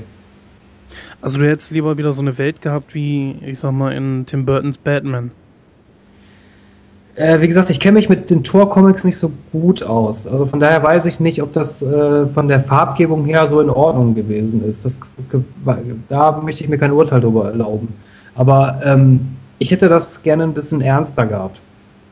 Also ich fand das, ich fand das nicht über überzeichnet. Ich fand das okay. Es war eine gesunde Mischung, ehrlich gesagt.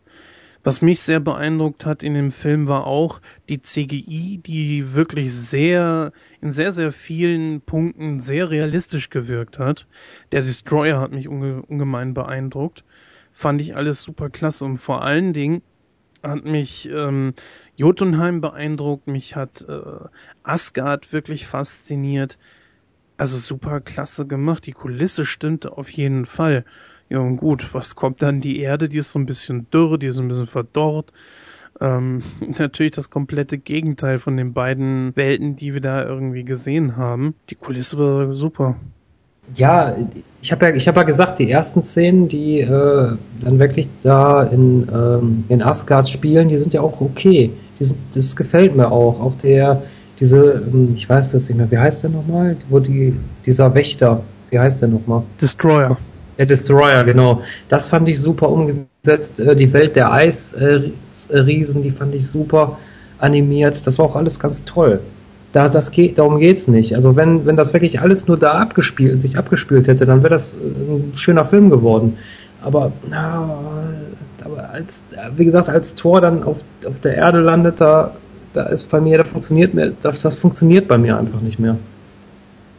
Also ich fand gerade, dass er dort schon, ich finde das irgendwie ein natürlicher Witz, weil der Typ ist wie so ein, ja, wie aus der Vergangenheit irgendwie importiert und kommt dann auf äh, die Menschen der Moderne und hat so diesen typischen, ich halte dir die Tür auf und äh, bin so ein bisschen hier freundlich, bin so ein bisschen da höflich und so und man sieht das auch, dass äh, Jane das überhaupt nicht kennt.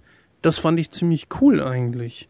Keine Ahnung, ob das in Comics so vorgekommen ist. Andererseits natürlich auch, äh, ich hätte gern mehr und schmeiß da den, den Kaffeepott auf den Boden. Äh, dass man da sieht, dass er nicht von hier kommt, das ist auch wieder eigentlich eine sehr gute Idee gewesen. Deswegen, für mich entwickelt sich der Charakter auf der Erde einfach. Ja, das ist ja auch richtig. Also es ist ja auch so in den Comics so, dass Thor ja so einen besonderen Bezug zur Erde hat. Das ist ja auch in Ordnung. Aber ich mag, ich, wie gesagt, ich, vielleicht verstehst du mich da doch, weil ich habe kein Problem damit, wenn hier und da mal ein kleiner Witz gemacht wird. Das ist in Ordnung. Aber wenn das wirklich so auf Schlag auf Schlag ist, dann, dann, dann nee, dann kann ich mir das nicht mehr angucken. Weil dann, dann habe ich den Eindruck, äh, den Eindruck, als würde ich mir eine Komödie angucken. Ich gucke mir aber keine Komödie an, ich gucke mir eine Comic-Verfilmung an. Hm. Ja gut, da es müssen Meinungen ja nicht immer konform gehen. Also ich fand's in Ordnung. Ich fand, es wäre schlimmer gewesen, wenn die Witze schlecht gewesen sind. Auch das ist natürlich äh, eine Geschmacksfrage und ich sage ganz klar, dass mich der Film, zumindest was jetzt auch ähm, die, was den komödiantischen Anteil betrifft, sehr gut unterhalten hat. Aber was sagst du denn so an sich zur Story, wenn du dir einfach mal die Comedy wegdenkst? Die Story an sich ist, wie ich äh, sagte, die fängt stark an, flacht aber ein bisschen ab. Also ja, okay, gut. Ich meine, das ist äh, Thor wird halt verbannt. Er landet auf der Erde und muss halt äh, sein Leben als normaler Mensch fristen, sage ich jetzt mal. Ist bis dahin eigentlich ganz okay. Äh, die Loki-Geschichte finde ich auch sehr, sehr stark. Aber das Ende ist wieder so typisch Hollywood-mäßig. Also das, oh, nee, das muss ich nicht haben. Also ich hätte mir da vielleicht ein bisschen was anderes gewünscht. Vielleicht irgendwie so ein, so eine richtig schöne Auseinandersetzung. Nicht, dass da irgendwie da jetzt der, ähm, da, was, hat der, was hat Loki da nochmal hingeschickt? Irgend so ein, so, so ein, was war das denn nochmal, Jens? Wohin, auf die Erde? Ja, er hat doch da so einen, so einen Wächter oder was hingeschickt. Du meinst den Destroyer? Den Destroyer, ja, richtig. Wie, ich, wie gesagt, ich habe den Film nur einmal gesehen. Ähm, ja, es war okay, aber ich hätte dann trotzdem mehr so einen richtig schönen Kampf zwischen Loki und ihm erwartet und nicht nur so mit dem Destroyer. Weiß ich nicht. Na gut, einen entsprechenden Kampf hast du ja zum Schluss im Bifröst. Ja, aber der dauert ja auch nicht lange. Ich meine, wie lange dauert der? Zwei, drei Minuten, dann ist er abgefrühstückt. Ja, das ist so eine Sache, die ich immer wieder höre. Ich kann das auf eine Art und Weise nachvollziehen. Ja, das stimmt. Aber jetzt nehme ich mir mal Herr der Ringe zum Beispiel. Äh, genau, wenn wir uns da jetzt mal so eine Schlacht rausnehmen. Du heißt, bei manchen Kämpfen stehen sich zwei gegenüber. Zack, kreuzen ein, zwei, dreimal die Schwerter und tödlicher Schlag. Der geht zu Boden. Dann muss sich der, der gerade gekämpft, äh, den getötet hat, schon wieder jemand anders zuwenden und weiterkämpfen. Ja, das, ja, Moment, Moment, das kannst du nicht vergleichen, weil wenn du irgendwelche No-Names gegen, oder wenn der Protagonist gegen irgendwelche No-Names, so ein paar Orks oder so kämpft, dann finde ich das nicht schlimm, aber ich finde, wenn zwei Hauptantagonisten gegeneinander kämpfen, dann erwarte ich mehr als nur so ein paar Schläge und dann ist das äh, gegessen. Ja, kann ich nachvollziehen. Das ist schon so. Allerdings, ich weiß nicht warum, ich kann mich sehr gut damit anfreunden. Was ich so ein bisschen schade fand, war, dass er den Bifrost zerstören musste, weil ich fand äh, die Animation echt super genial und das sah einfach klasse aus, allein dieser Weg, wie der gemacht, vor, gemacht war. Mir hat die Welt sehr gut gefallen und diese, diese Darstellung davon. Ähm, was, wo du das eben aber schon angesprochen hast mit Loki, so ein bisschen habe ich ihm diese Wandlung nicht abgekauft. Anfangs weiß er nicht, dass er ein Eisriese ist. Er scheint wohl irgendwie zu wissen, dass mit ihm was nicht stimmt und dass Thor immer bevorzugt wird, was ja eigentlich auch logisch ist, es ist der Erstgeborene. Aber es ist so ein bisschen, also für mich ist es ein bisschen schwierig nachzuvollziehen, warum die Wandlung irgendwo so schnell vorangeht. Auch warum man dann plötzlich äh, den Eisriesen tötet. Ich weiß nicht, ob er damit seinen äh, seine, seine, sein Standing untermauern will bei seiner Mutter. Ich habe keine Ahnung. Äh, da müsste ich mir den Film nochmal angucken. Aber das ist für mich nicht so gut rübergekommen. Also ich finde eigentlich Loki ist irgendwie so der einzige Charakter in den Avengers-Filmen, der ein bisschen Tiefe bekommt. Also der taucht da wirklich, äh, der taucht bei Thor auf, bei, bei den neuesten, bei der neuesten Thor-Verfilmung ist er ja dabei. Und bei The Avengers äh, mimt er ja sogar den Hauptantagonisten. Also ich finde, der Charakter, der wird ja ziemlich stark ausgebaut. Fehlt mir auch so ein bisschen bei, bei Thor, ehrlich gesagt, weil der wandelt sich auch viel, ja, würde ich viel zu schnell würde ich nicht sagen. Also der Thor macht ja eine größere Entwicklung durch in dem Film, weil er halt dann auf der Erde ist und dann mehr oder weniger auf sich alleine gestellt. Aber man merkt Aber, anfangs ja wirklich noch, dass er sagt, ja, ich bin Thor, wie könnt ihr es wagen und so weiter. Man merkt das schon, dass er, ich sag mal, vom königlichen Geschlechts ist und sich für was Größeres hält. Das, das merkt man da schon noch. Natürlich musste man da irgendwie die Verwandlung vorantreiben, aber bei ihm habe ich es geglaubt, bei, bei Loki nicht so ganz. Ja, da gebe ich dir teilweise recht, aber ich weiß nicht, aber ich fand die, ich fand das aber okay. Das war noch im akzeptablen Rahmen. Klar, man hätte da noch ein bisschen mehr erzählen können, logisch. Aber nichtsdestotrotz, äh, weil Loki ist ja schon so eine hinterhältige Socke und von daher, das fand ich eigentlich ganz gut umgesetzt. Wo du es gerade eben mit Tiefe angesprochen hast, finde ich doch, wenn ich jetzt so zurückdenke, hast du recht. Also an Tiefe haben die wenigsten Schurken irgendwie bei Marvel. Wenn ich mich jetzt zum Beispiel zurückerinnere an Iron Man 2, ähm, Robert, Robert Downey Jr., Mickey Rourke als Ivan Vanko, ey, ich war so begeistert davon, weil er ist ja einer meiner absoluten Lieblingsschauspieler, als ich hörte, dass er in Iron Man mitspielt. Da habe ich, ich war, weiß nicht, wie oft hintereinander in der Videothek, weil ich habe diesen Film im Kino verpasst. Ich Idiot. Und die hatten ihn nie da. Dann habe ich den Film geguckt und war ein klein bisschen enttäuscht. Ich hätte mir ein bisschen mehr von der Figur erhofft. Allen voran auch äh, mit der deutschen Stimme von Rainer Schöne, die finde ich sehr gut auf Mickey Rogue passt. Das ist so ein begnadeter Schauspieler und man holt da eigentlich kaum irgendwas raus. Der Charakter hat kaum Zeit, sich großartig zu entwickeln.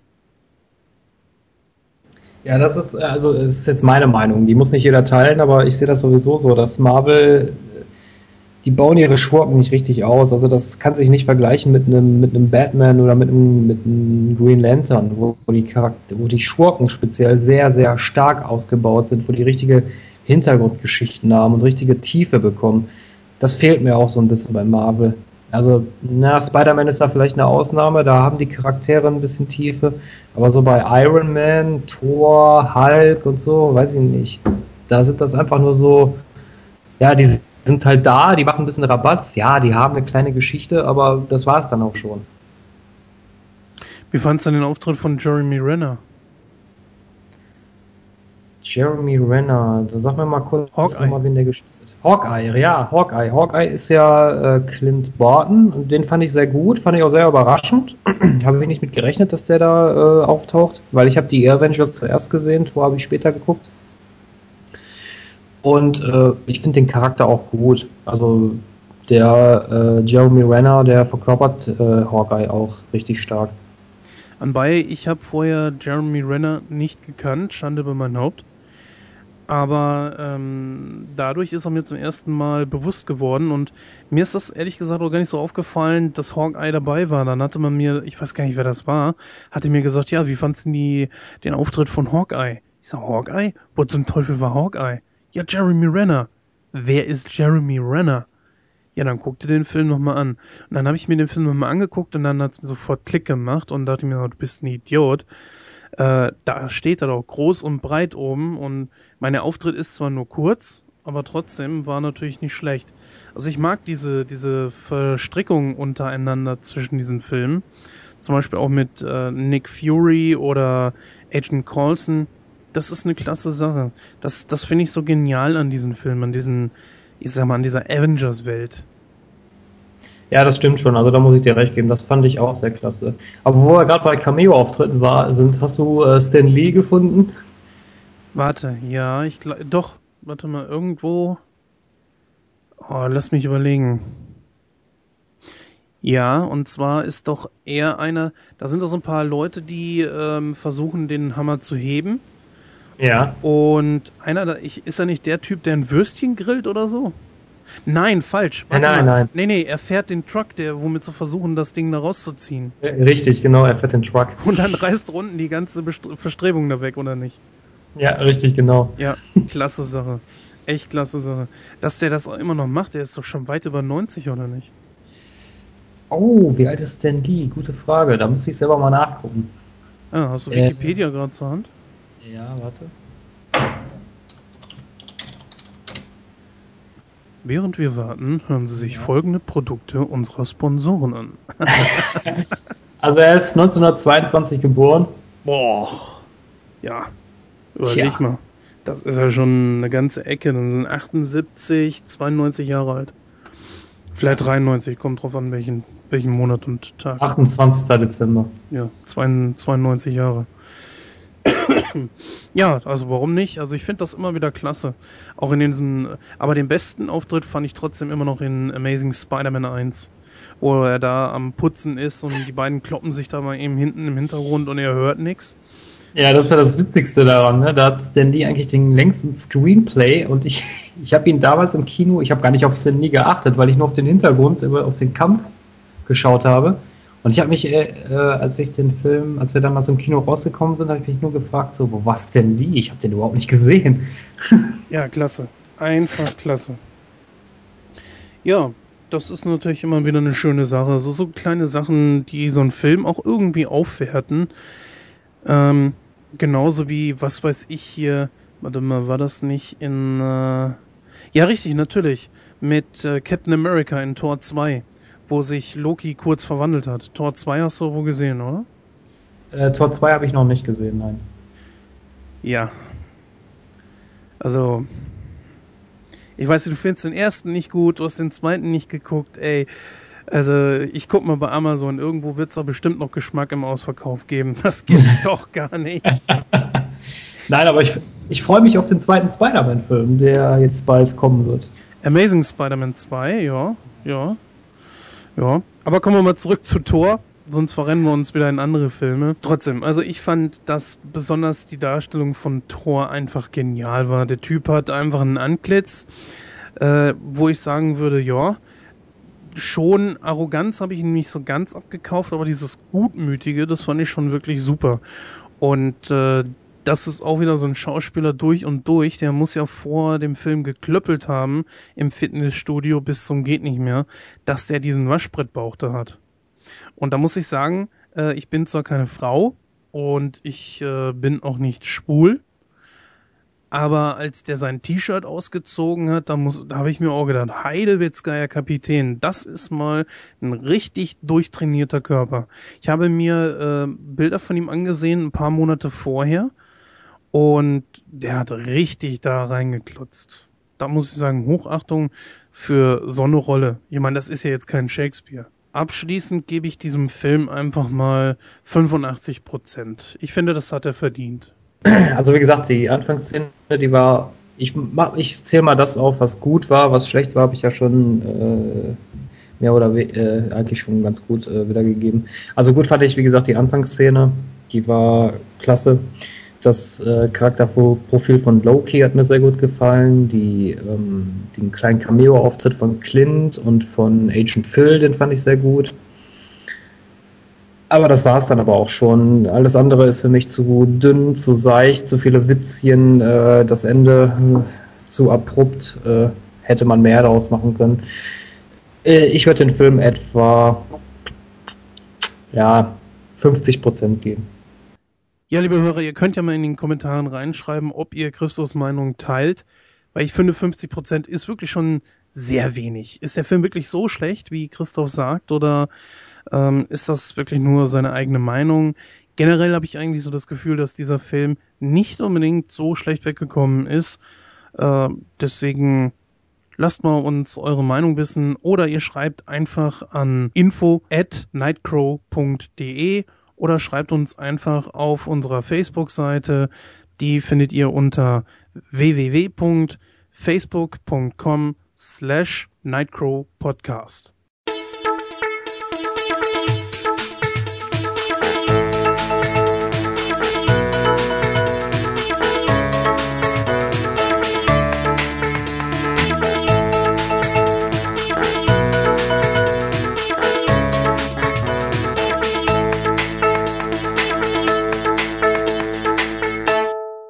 Ja, liebe Zuhörer, dann kommen wir jetzt zu unserer Diskussionsrunde, die wir lustigerweise Diskussion für Millionen genannt haben. Und ähm, da haben wir uns heute das Thema die Schattenseiten des Ruhmes ausgesucht. Beziehungsweise Jens hat das Thema vorgeschlagen. Äh, Jens, wie bist du denn darauf gekommen? Also ich habe ähm, Schande über mein Haupt etwas später von diesem Eklat erfahren von Shia LaBeouf auf der Berlinale. Da ging es ja um die Vorstellung des Films Nymphomaniac. Und da ist er ja, ja, kann man sagen, so ein bisschen ausgetickt. Zum einen hat er mit einem bekannten Zitat eines Fußballers, fragt mich jetzt bitte nicht gerade, was das ist, hat er bereits nach der ersten Frage äh, die Bühne verlassen. Und da fragten sich alle natürlich, was soll das? Ähm, ist er jetzt wirklich genervt von den typischen Standardfragen oder so? Das kann ja mal sein. Doch äh, später ist er dann über den roten Teppich noch mit einer Papiertüte über den Kopf gelaufen, wo drauf stand, I'm not famous anymore. Wenn das Englischen nicht so mächtig ist, das heißt, ich bin nicht mehr berühmt. Also scheinbar will Shia LaBeouf oder LaBeouf äh, eine Aussage damit treffen. Er hat ja schon, glaube ich, 2012 gesagt, er wird weggehen von den großen Blockbustern hin zu Independent-Filmen. Äh, den Grund weiß ich jetzt leider nicht mehr genau, aber es war, glaube ich, auch irgendwie aus dem Grund heraus. Und ja, einer dieser Independent-Filme ist jetzt halt äh, Nymphomaniac. Und er hat seine Kollegen da schon ein bisschen arg geschockt und mh, mm, jetzt könnte man natürlich sagen, ist das irgendwie toll ausgeklügelte PR? Also sprich, Werbung für den Film. Man weiß, so ein kleines Skandelchen ist immer gute Werbung. Die Zeitungen werden definitiv darüber berichten, weil es ist was Außergewöhnliches, es ist etwas, worüber man reden kann. Und äh, ja, er handelt sich damit ja nicht unbedingt irgendwie Ärger mit der Polizei ein oder was auch immer. Es ist ja kein Drogenskandal oder irgendwie sonst irgendwas. Aber es ist schon natürlich etwas, wo sich die Leute echt an den Kopf gefasst haben und gedacht haben, ist der noch normal? Was, was stimmt da nicht? Ähm, andererseits hat man ein paar Tage später Shia LaBeouf da mit seiner Freundin ganz ruhig durch Geschäfte tingeln sehen und ja, ich dachte mir, verdammt nochmal, was, was ist da los? Was stimmt mit denen nicht? Weil ich mochte ihn eigentlich wirklich als, Schau als Schauspieler. Ich weiß, es ist, der Mann ist nicht jedermanns Sache. Ähm, darüber wollen wir auch gar nicht philosophieren ob und warum und welchen Film er gut war, ob er überhaupt gut ist, vollkommen egal. Das gleiche gilt für äh, den nächsten Kandidaten. Ich habe nämlich auf promiflash.de äh, einen Artikel über Robert Pattinson gelesen.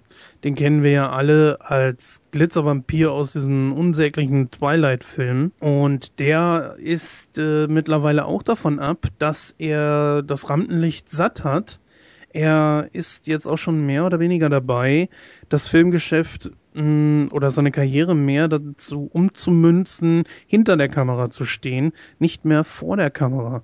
Und ich äh, habe mich so gefragt, generell, wie kommt das? Wo, was, was passiert da? Ist das wirklich so extrem mit dem Paparazzi? Ist, ist das Privatleben wirklich so arg eingeschränkt?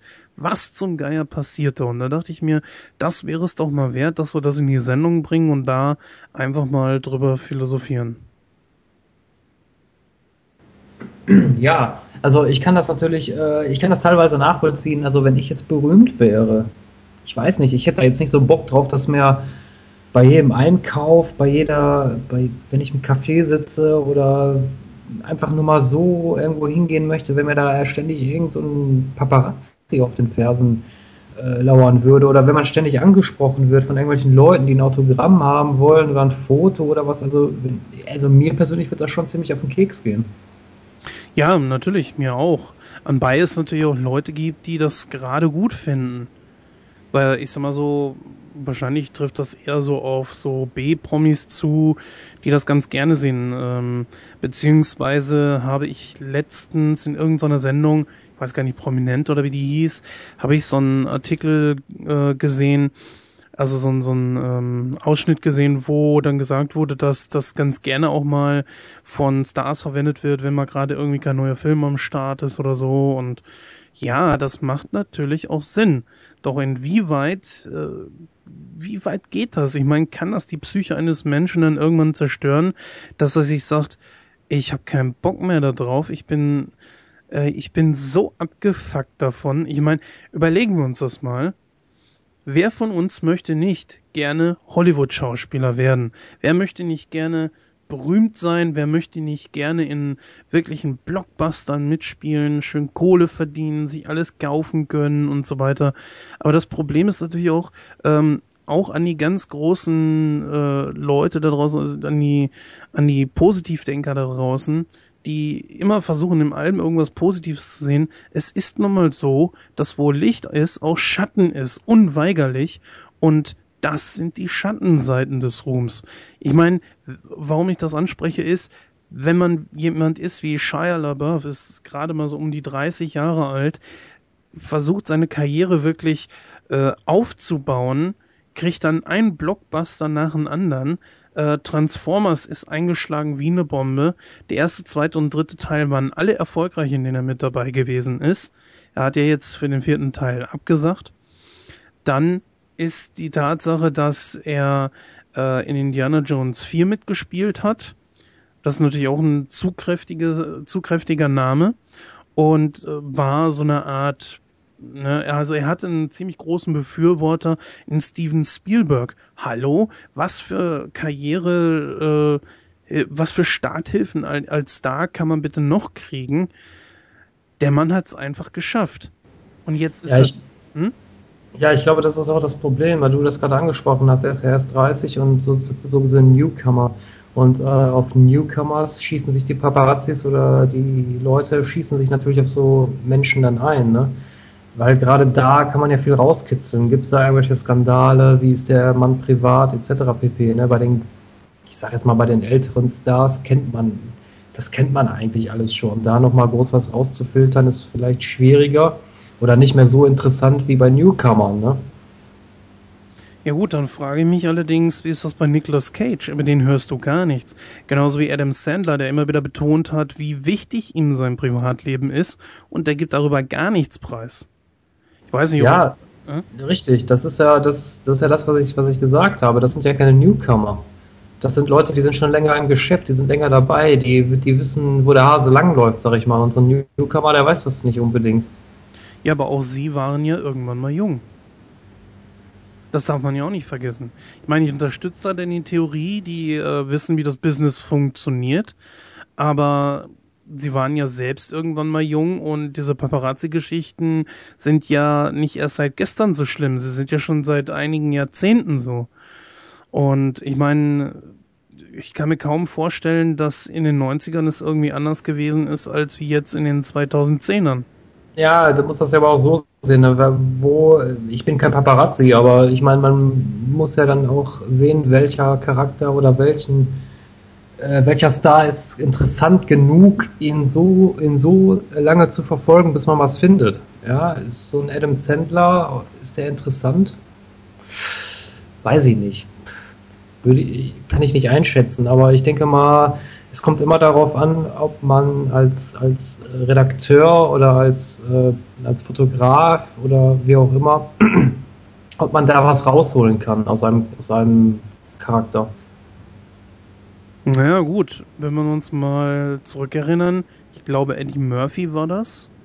Ich meine, das ist jetzt auch ein, ich sag mal, ein Star, der mal größer war.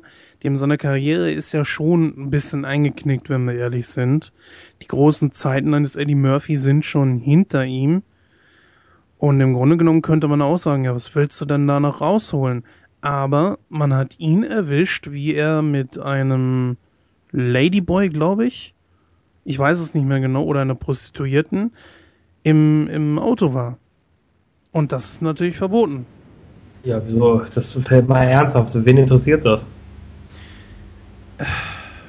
Das ist die nächste Sache.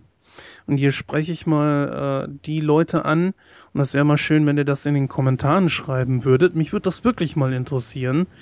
Äh, zum Beispiel, was juckt euch, ein Babyfoto eines Stars. Jedes Mal, wenn ich äh, meine E-Mails checken will auf GMX und das neueste Foto eines nächsten Stars, äh, das neueste Babyfoto des nächsten Stars. Ja. Und jetzt?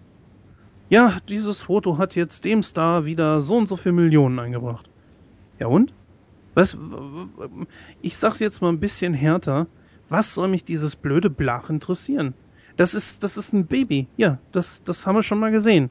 Was ist jetzt so wichtig daran? Und vor allen Dingen der Witz daran ist, Die meisten von denen werden nur einmal als Baby fotografiert und interessiert das die, die Öffentlichkeit nie wieder. Also wenn es jetzt irgendwas anderes wäre, wie ein Königskind oder so, könnte ich es ja noch verstehen. So nach dem Motto der nächste Prinz oder so.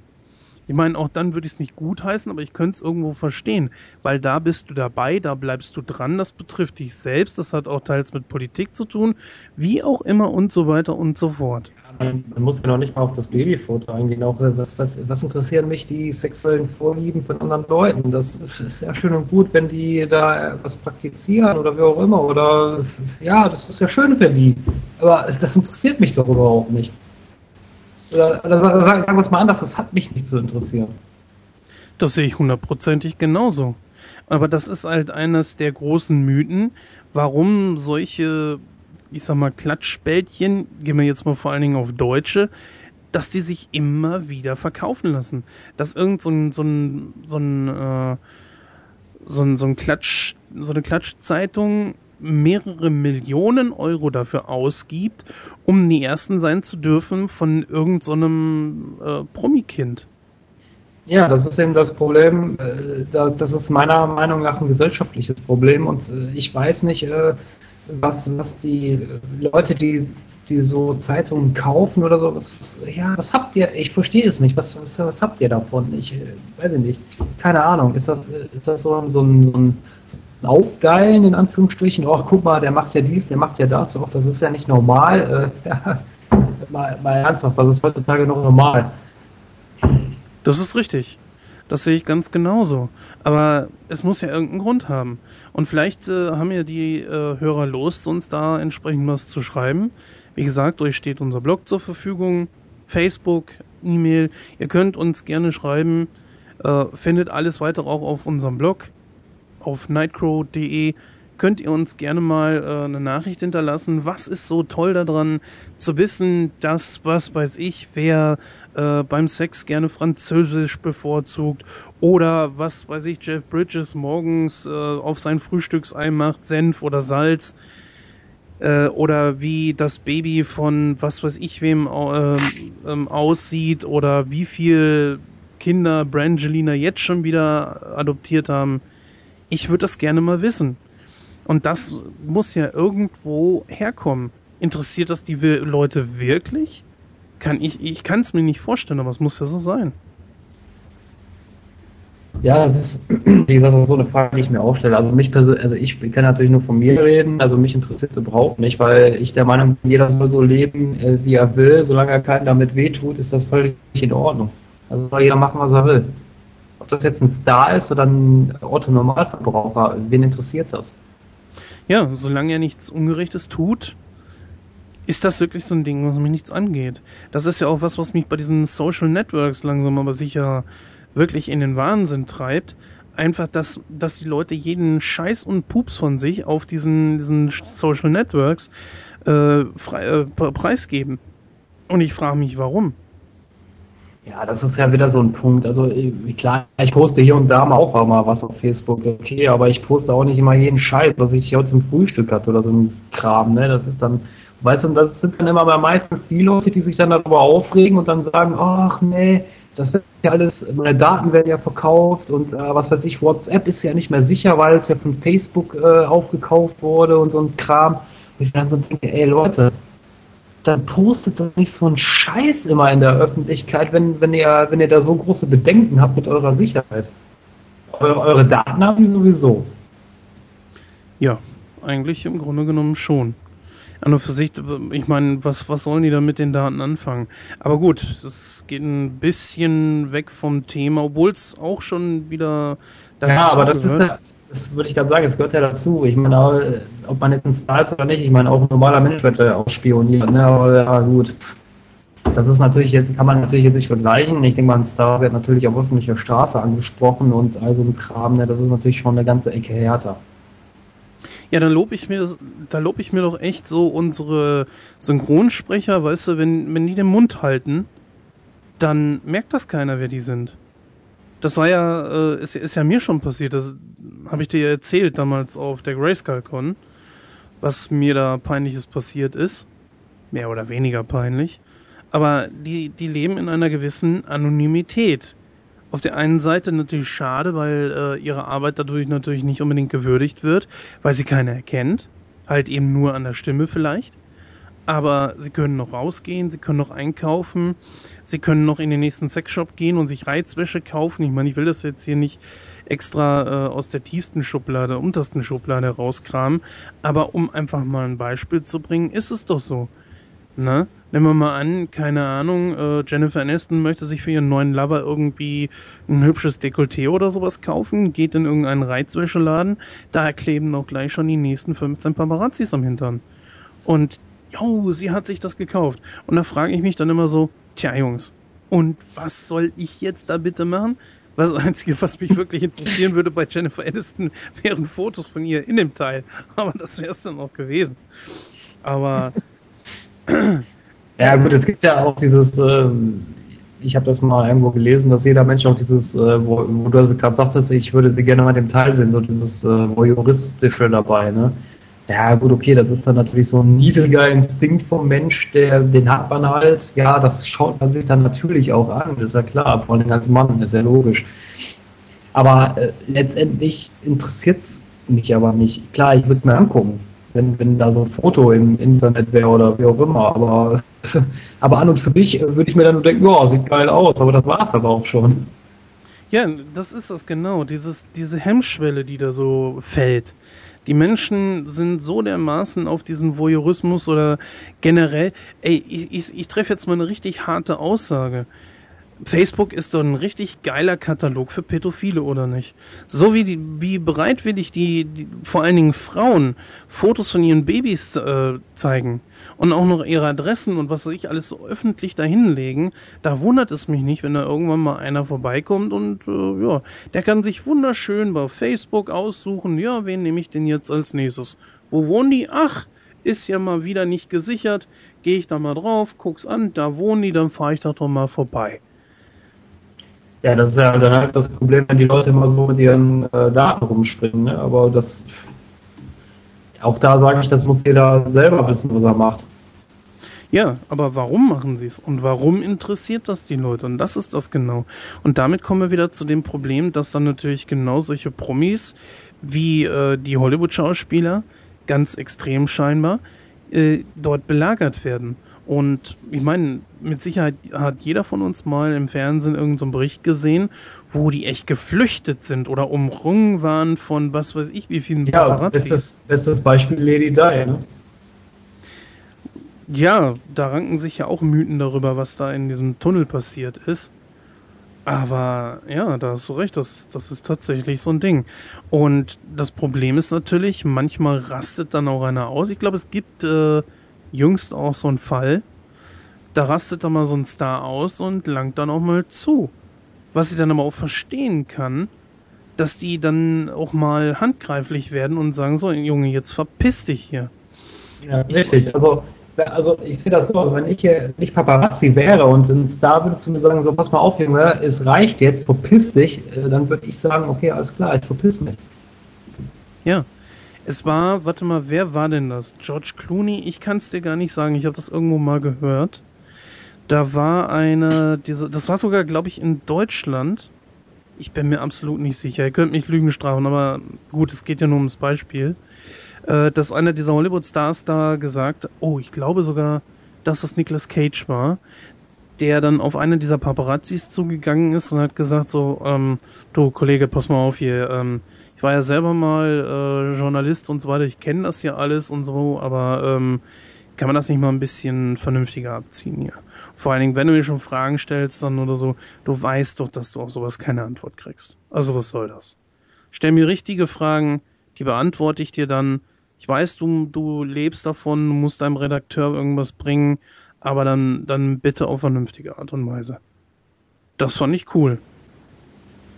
Ja, auf jeden Fall. Ja, ja, natürlich klar, das ist natürlich die andere Seite. Ne? Der Paparazzi, der lebt natürlich davon. Ne? Ist logisch. Der will ja auch seine Brötchen nach Hause bringen. Das ist ja auch legitim. Aber ich weiß nicht, muss man dann wirklich da mit allen Mitteln da äh, so, so, so ein Zinnober machen? Also, weiß ich nicht. Ja, vor allen Dingen, ja, es, ich, ich, weiß gar nicht, was, was, was das soll. Ich meine, äh, wenn du so ein Privatmann bist und gehst dann daher und sagst, ey, ey, guck mal da drüben, da ist die Jennifer Aniston Ja, hm. Wenn ich Chance habe, würde ich hingehen und fragen, dürfte ich mit ihr ein Foto machen? Sagen wir mal, wir beide würden die treffen. Und ich sage, hier, pass auf, hier hast du den Fotoapparat, machen wir eben schnell. Und würde ich so fragen, würden sie es machen? Nee. Ja komm, dann knips eben so schnell. Zack. Okay, alles klar, in Ordnung. Aber Paparazzis? Ich meine, die haben doch tausende von Fotos von diesen Stars. Oh, Nein, ich weiß nicht. Ich, das würde ich als Privatperson noch nicht mal machen. Also klar, ich würde vielleicht, wenn ich hingehen und vielleicht fragen. Ja, aber, ja. Ich würd, aber ich würde nicht einfach so ein Foto machen. Also das wäre das wäre mir zum, zum Beispiel schon mal zu, äh, weiß ich nicht, das macht man nicht. Man fotografiert nicht einfach irgendwelche Leute. Auch wenn die mitten auf der Straße sind und die, die fährt gerade mir vorbei oder so, dann mache ich das schon mal eben schnell ein Foto. Ganz ehrlich, ich bin ja kein Journalist, der da irgendwie Geld mit verdient oder so, sondern so nur nach dem Motto so hier, ähm, ne? Wobei das auch immer so eine Sache ist. Also ich, klar, als man fragt natürlich vielleicht nach, hey, kann ich mal ein Autogramm haben oder ein Foto? Aber da musst aber da ist da auch immer ruhig zu bleiben. Ich meine, stell dir mal vor, du bist auf der Einkaufsstraße und alle fünf Meter quatscht dich einer an und will ein Autogramm haben. Ich glaube, da würde ich dann auch irgendwann ausflippen. Ja, das stimmt natürlich. Und das kann ich dann natürlich auch nachvollziehen. Dann gibt's welche, die bleiben echt ruhig. Ich glaube, Kevin James ist so ein Typ, der macht doch mit jedem ein Foto oder so. Aber die Leute sind dann natürlich auch angepisst, wenn die, dann legt er den Arm um den, ne, um, um den Fan der äh, Gegenüber macht das Foto und er sagt dann nur, jo, danke und geht sofort weiter. Also der, der Kevin James. Und dann war ein Fan so angepisst und hat gesagt, was für ein arroganter Sack. Da dachte ich mir, wieso? Kollege, der hat was zu tun. Das ist ein Hollywood-Star. Der, der macht Filme. Der möchte auch seine Ruhe haben irgendwann mal. Und der hatte mit dir das Foto gemacht. Was willst du denn noch? Klar, vielleicht kann ich verstehen, möchte man sich mit dem nur unterhalten oder so, aber ja, das ist immer so ein, so ein Problem. Und auf der anderen Seite kann man natürlich auch wieder meckern, ja, die armen Hollywood-Stars, ne? Ich meine, es sind Millionäre, Multimillionäre, also die richtig dick im Geschäft sind und ja, die müssen mit sowas natürlich auch rechnen. Tja, ich weiß ja, nicht, also. Natürlich, aber ich meine, das ist doch nicht, das ist doch jetzt nicht legitim, legitim nur weil ich Milliarden oder Millionen verdiene, dass ich äh, nicht zur Ruhe kommen darf. Ja, das stimmt schon. Natürlich, natürlich, das stimmt schon. Aber trotzdem ist es halt eben so ein Ding, sie müssen wissen, auf was sie sich da einlassen. Das ist das eben. Ich meine, ich heiße das nicht gut. Da müsste man noch was gegen machen und die USA hat ja schon entsprechende Gesetze erlassen, die allerdings scheinbar aber immer noch nicht äh, greifbar genug sind oder beziehungsweise genug durchgreifen. Aber zu 100 Prozent ich meine, sie leben ja auch davon. Es ist ja auch irgendwo Publicity für sie selbst. Und das steigert natürlich auch irgendwo den Marktwert. Also, ich, ich glaube, es kommt auch immer darauf an, was das für eine Art Paparazzi ist. Also wenn das so ein, so ein Typ ist, der da tagelang vor dem Haus lungert und darauf wartet, ein Foto zu machen oder eine Antwort auf irgendeine intime Frage zu bekommen, nein. Aber wenn das einer ist, der anfragt, kann ich vorbeikommen, äh, können wir das mal eben machen, dann ist das natürlich eine ganz andere Nummer. Ja, natürlich, klar, wenn das auf der professionellen Schiene läuft, ist das ja auch völlig in Ordnung. Das ist ja auch legitim, legitim. aber wenn du dann äh, da, wie du schon sagst, irgendwie so, so einen Vollpfosten da hast, der tagelang dein Haus belagert oder so, weiß ich nicht. Also dann wird man, glaube ich, auch irgendwann mal die Hand aufrutschen oder so. Ja, ja, was würdest du als Fazit ziehen, um mal die Diskussion so ein bisschen zum Ende zu bringen? Ja, also wie gesagt, also der Ruhm hat natürlich Schattenseiten, klar, die haben wir ja hier jetzt mehr oder weniger näher gebracht. Ja, aber muss man damit leben? Schwierig. Natürlich, klar, wenn du ein sehr erfolgreicher Schauspieler bist, dann gehört das mitunter dazu. Ist dann natürlich immer die Frage, wie kommst du selber damit klar? Ich persönlich kann für mich nur sagen, also ich, für mich wäre das nichts. Ja. Also erstmal davon ab, dass ich äh, natürlich überhaupt nicht kameratauglich bin. Und mit Sicherheit wäre ich auch ein wahnsinnig schlechter Schauspieler. Bin ich nicht mal ein guter Redner. Ich bin ja höchstens halbwegs ein guter Podcaster, wenn überhaupt. Und das war's dann aber auch großartig. Deswegen würde ich sagen, wäre das schon mal A, überhaupt nichts für mich. Und B, äh, diese Schattenseiten können natürlich auch irgendwann richtige Depressionen nach sich ziehen. Es ist ja auch ein gewisser Erfolgsdruck auch mit dabei. Ich meine, du bist, äh, sagen wir mal, jahrelang oben gewesen, hast einen Hollywood-Blockbuster nach dem anderen gedreht und auf einmal bist du dann, was weiß ich, ganz unten. Nehmen wir mal Beispiel, Macaulay Culkin. Als Kind hat er ja vier, fünf, sechs gute Filme gehabt. Wenn ich jetzt mal an die beiden Teile mit von Kevin allein zu Hause denke, allein mit Onkel Buck oder äh, Richie Rich, und da gab es ja glaube ich noch zwei, drei Filme, die wirklich äh, recht passabel waren, mm, und danach dann nichts mehr kommt, das kann natürlich auch schon irgendwo sehr frusten und zieht einen natürlich auch ein bisschen runter und wer weiß, vielleicht sogar in Depressionen enden. Das möchte ich dann natürlich auch nicht und tagelang und wochenlang jedes Mal vor diesen Leuten da flüchten müssen, vor Paparazzis davonrennen müssen und, und ja, nee, da hätte ich auch keine Lust drauf. Also, ich sag mal so, das Geld ja, gerne, aber vielleicht den Ruhm nicht.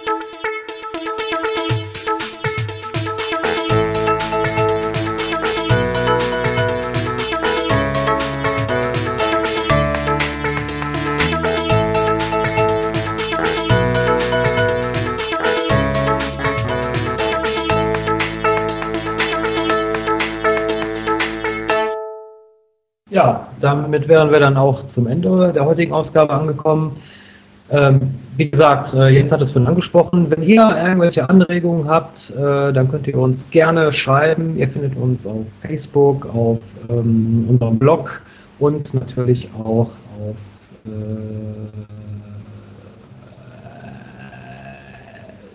ja, podcast.de und iTunes. Genau. genau, richtig. Ja, man merkt schon nicht. Also wir gehen gen 0 Uhr und unser lieber Christoph wird etwas älter. Ja, das stimmt. Ähm, der geistige Verfall fängt ja schon an. Ja. Ja, also, äh, um das kurz mal nochmal anzureißen, es wäre schön, wenn uns da mal ein bisschen eure eigene persönliche Meinung zu schreiben. Würde uns sehr interessieren. Würden wir auch in der nächsten Ausgabe dann drauf eingehen. Äh, schreibt uns einfach, wenn ihr auf Facebook seid, das ist natürlich ganz einfach. Geht einfach unter facebook.com slash nightcrowpodcast. Dort findet ihr unsere Seite auf Facebook. Unseren Blog findet ihr einfach unter nightcrow.de. Also alles zusammengeschrieben, kein Bindestrich oder so dazwischen. Ja, oder ihr könnt auch Kommentare auf, äh, glaube ich, podcast.de hinterlassen. Ich glaube, man muss sich nicht mal anmelden. Die Etikette natürlich ein bisschen wahren wäre schön. Und äh, dann würden wir uns, da ist der Christoph gerade umgefallen, dann auch schon entsprechend mit auseinandersetzen. Hierbei übrigens ähm, mal eine kleine Vorschau. Also wir sind in der Planung, wie gesagt, in der Planung, in einer der kommenden Sendungen. Ähm, da wird es äh, spacig. Wir können noch nichts garantieren aber wir wollen eine Star Trek Sondersendung machen und äh, sind auch dabei, uns entsprechende Experten dazu einzuladen. Ich meine nicht, dass ich nicht einer wäre. Nein. ähm, ich bin zwar sehr Star Trek interessiert, aber ich glaube, die Jungs können da wirklich was zu sagen, denn die beschäftigen sich äh, extrem mit diesem Thema, haben nämlich auch einen eigenen Podcast dazu. Und zwar sind das die Jungs vom Trekcast. Es ist ein Podcast, der ursprünglich mal entstanden ist, äh, weil die Jungs sich über die erste Staffel von The Next Generation of Blu-ray unterhalten wollten. Und ja, also ich habe mir diesen Podcast, ich kann ihn nur empfehlen, habe ich mir mal ähm, angehört alle 26 Folgen, die es bisher gab in einer Woche. Ja, man merkt, ich war viel unterwegs. Da habe ich mir wahrscheinlich auch meine Krankheit weggezogen. Und äh, ja, sehr unterhaltsam. Ein Podcast, äh, den ich, wie ich schon sagte, ich wiederhole mich heute irgendwie sehr häufig, kann das sein. Äh, äh, meine Stimme lässt jetzt auch so langsam komplett äh, ja, also sie verlässt mich so langsam. Ähm, nein, also wir haben, ich habe diesen Podcast ähm, mir komplett durchgehört. So interessant war das. Ähm, die Jungs haben es sogar geschafft, in, ich glaube, den ersten beiden oder den der zweiten und der dritten Ausgabe, müsst ihr mal gucken, ähm, Detlef Bierstedt ranzuholen. Das war ja die deutsche Synchronstimme von Commander Riker. Und sie haben sich Charles Rettinghaus rangeholt, der damals den Jordi LaForge gesprochen hat. Auch zwei äh, Synchronsprecher, die man in Deutschland auf jeden Fall kennt. Ähm, zum Beispiel ist äh, Robert Downey Jr. Ges wird gesprochen von Charles Rettinghaus. Und zwar nicht in jedem Film, aber in den meisten ist Detlef Bierstedt die äh, deutsche Synchronstimme von George Clooney. Da sollte man auf jeden Fall mal reinhören. Das sind wirklich zwei wahnsinnig geile Interviews, die die Jungs da auf die Beine gestellt haben. Und ähm, die sind ja so wie wir, wir sind ja auch nichts weiter als äh, Nerds in dem Fall, aber die haben wirklich ein richtig geiles Interview auf die Beine gestellt, was wirklich schon, sag ich mal, ähm, ja, Expertenniveau hat. Ja. Also, geht einfach mal auf www.trackcast.de oder einfach auf DSI, also Deutscher Star Trek Index, könnt ihr auch mal nach googeln, wenn ihr es nicht sofort findet. Auch dort könnt ihr auf die Seite von dem Trackcast gelangen, denn der Trackcast ist eine Seite des deutschen Star Trek Index. So, und ich hoffe, dass ähm, ne, wenigstens zwei, vielleicht sogar alle drei von äh, den Burschen hier bei uns in einer der nächsten Sendungen mit dabei sind. Wie gesagt, die Einladung ist raus. Wir haben auch schon eine Antwort bekommen und versuchen jetzt terminlich das Ganze so ein bisschen abzustimmen und ich hoffe echt, dass das klappt. Das wird mit Sicherheit eine super Ausgabe werden und hier mal so ein kleiner Spoiler. Wir werden natürlich über was für ein Thema sprechen. Na, wer das errät, der kriegt von mir eine abgepellte Orange, die nur 60 Tage alt ist, kostenlos zugeschickt. Und deswegen möchte ich mich äh, so langsam aber sicher mal aus diesem Studio rausbeamen lassen, denn wir haben jetzt schon eine Folge mit epischer Länge erreicht. Ich weiß nicht, wie es bei dir ist, Christoph, aber ich habe so langsam mal Durst. Ich habe gerade mit Rainer Kalmund telefoniert. Was, was er gesagt hat? Ne? Also ich habe gerade mit Uli telefoniert. Ich habe da nochmal so fünf Tonnen Wurst bestellt für die Podcast-Ausgabe, damit ihr nicht verhungert. Nein! Doch! Oh. In diesem Sinne, macht's gut, geht fleißig ins Kino und bleibt uns gewogen. Tschüss, bis dann. Ja, auch ich möchte mich verabschieden, auch wenn ich in genau zwei Stunden mich eigentlich schon einsagen lassen kann. Vielleicht äh, stehe ich nochmal aus meinem Grab dann auf und sag Hallo, herzlich willkommen zu Nightcrow. Bis dahin.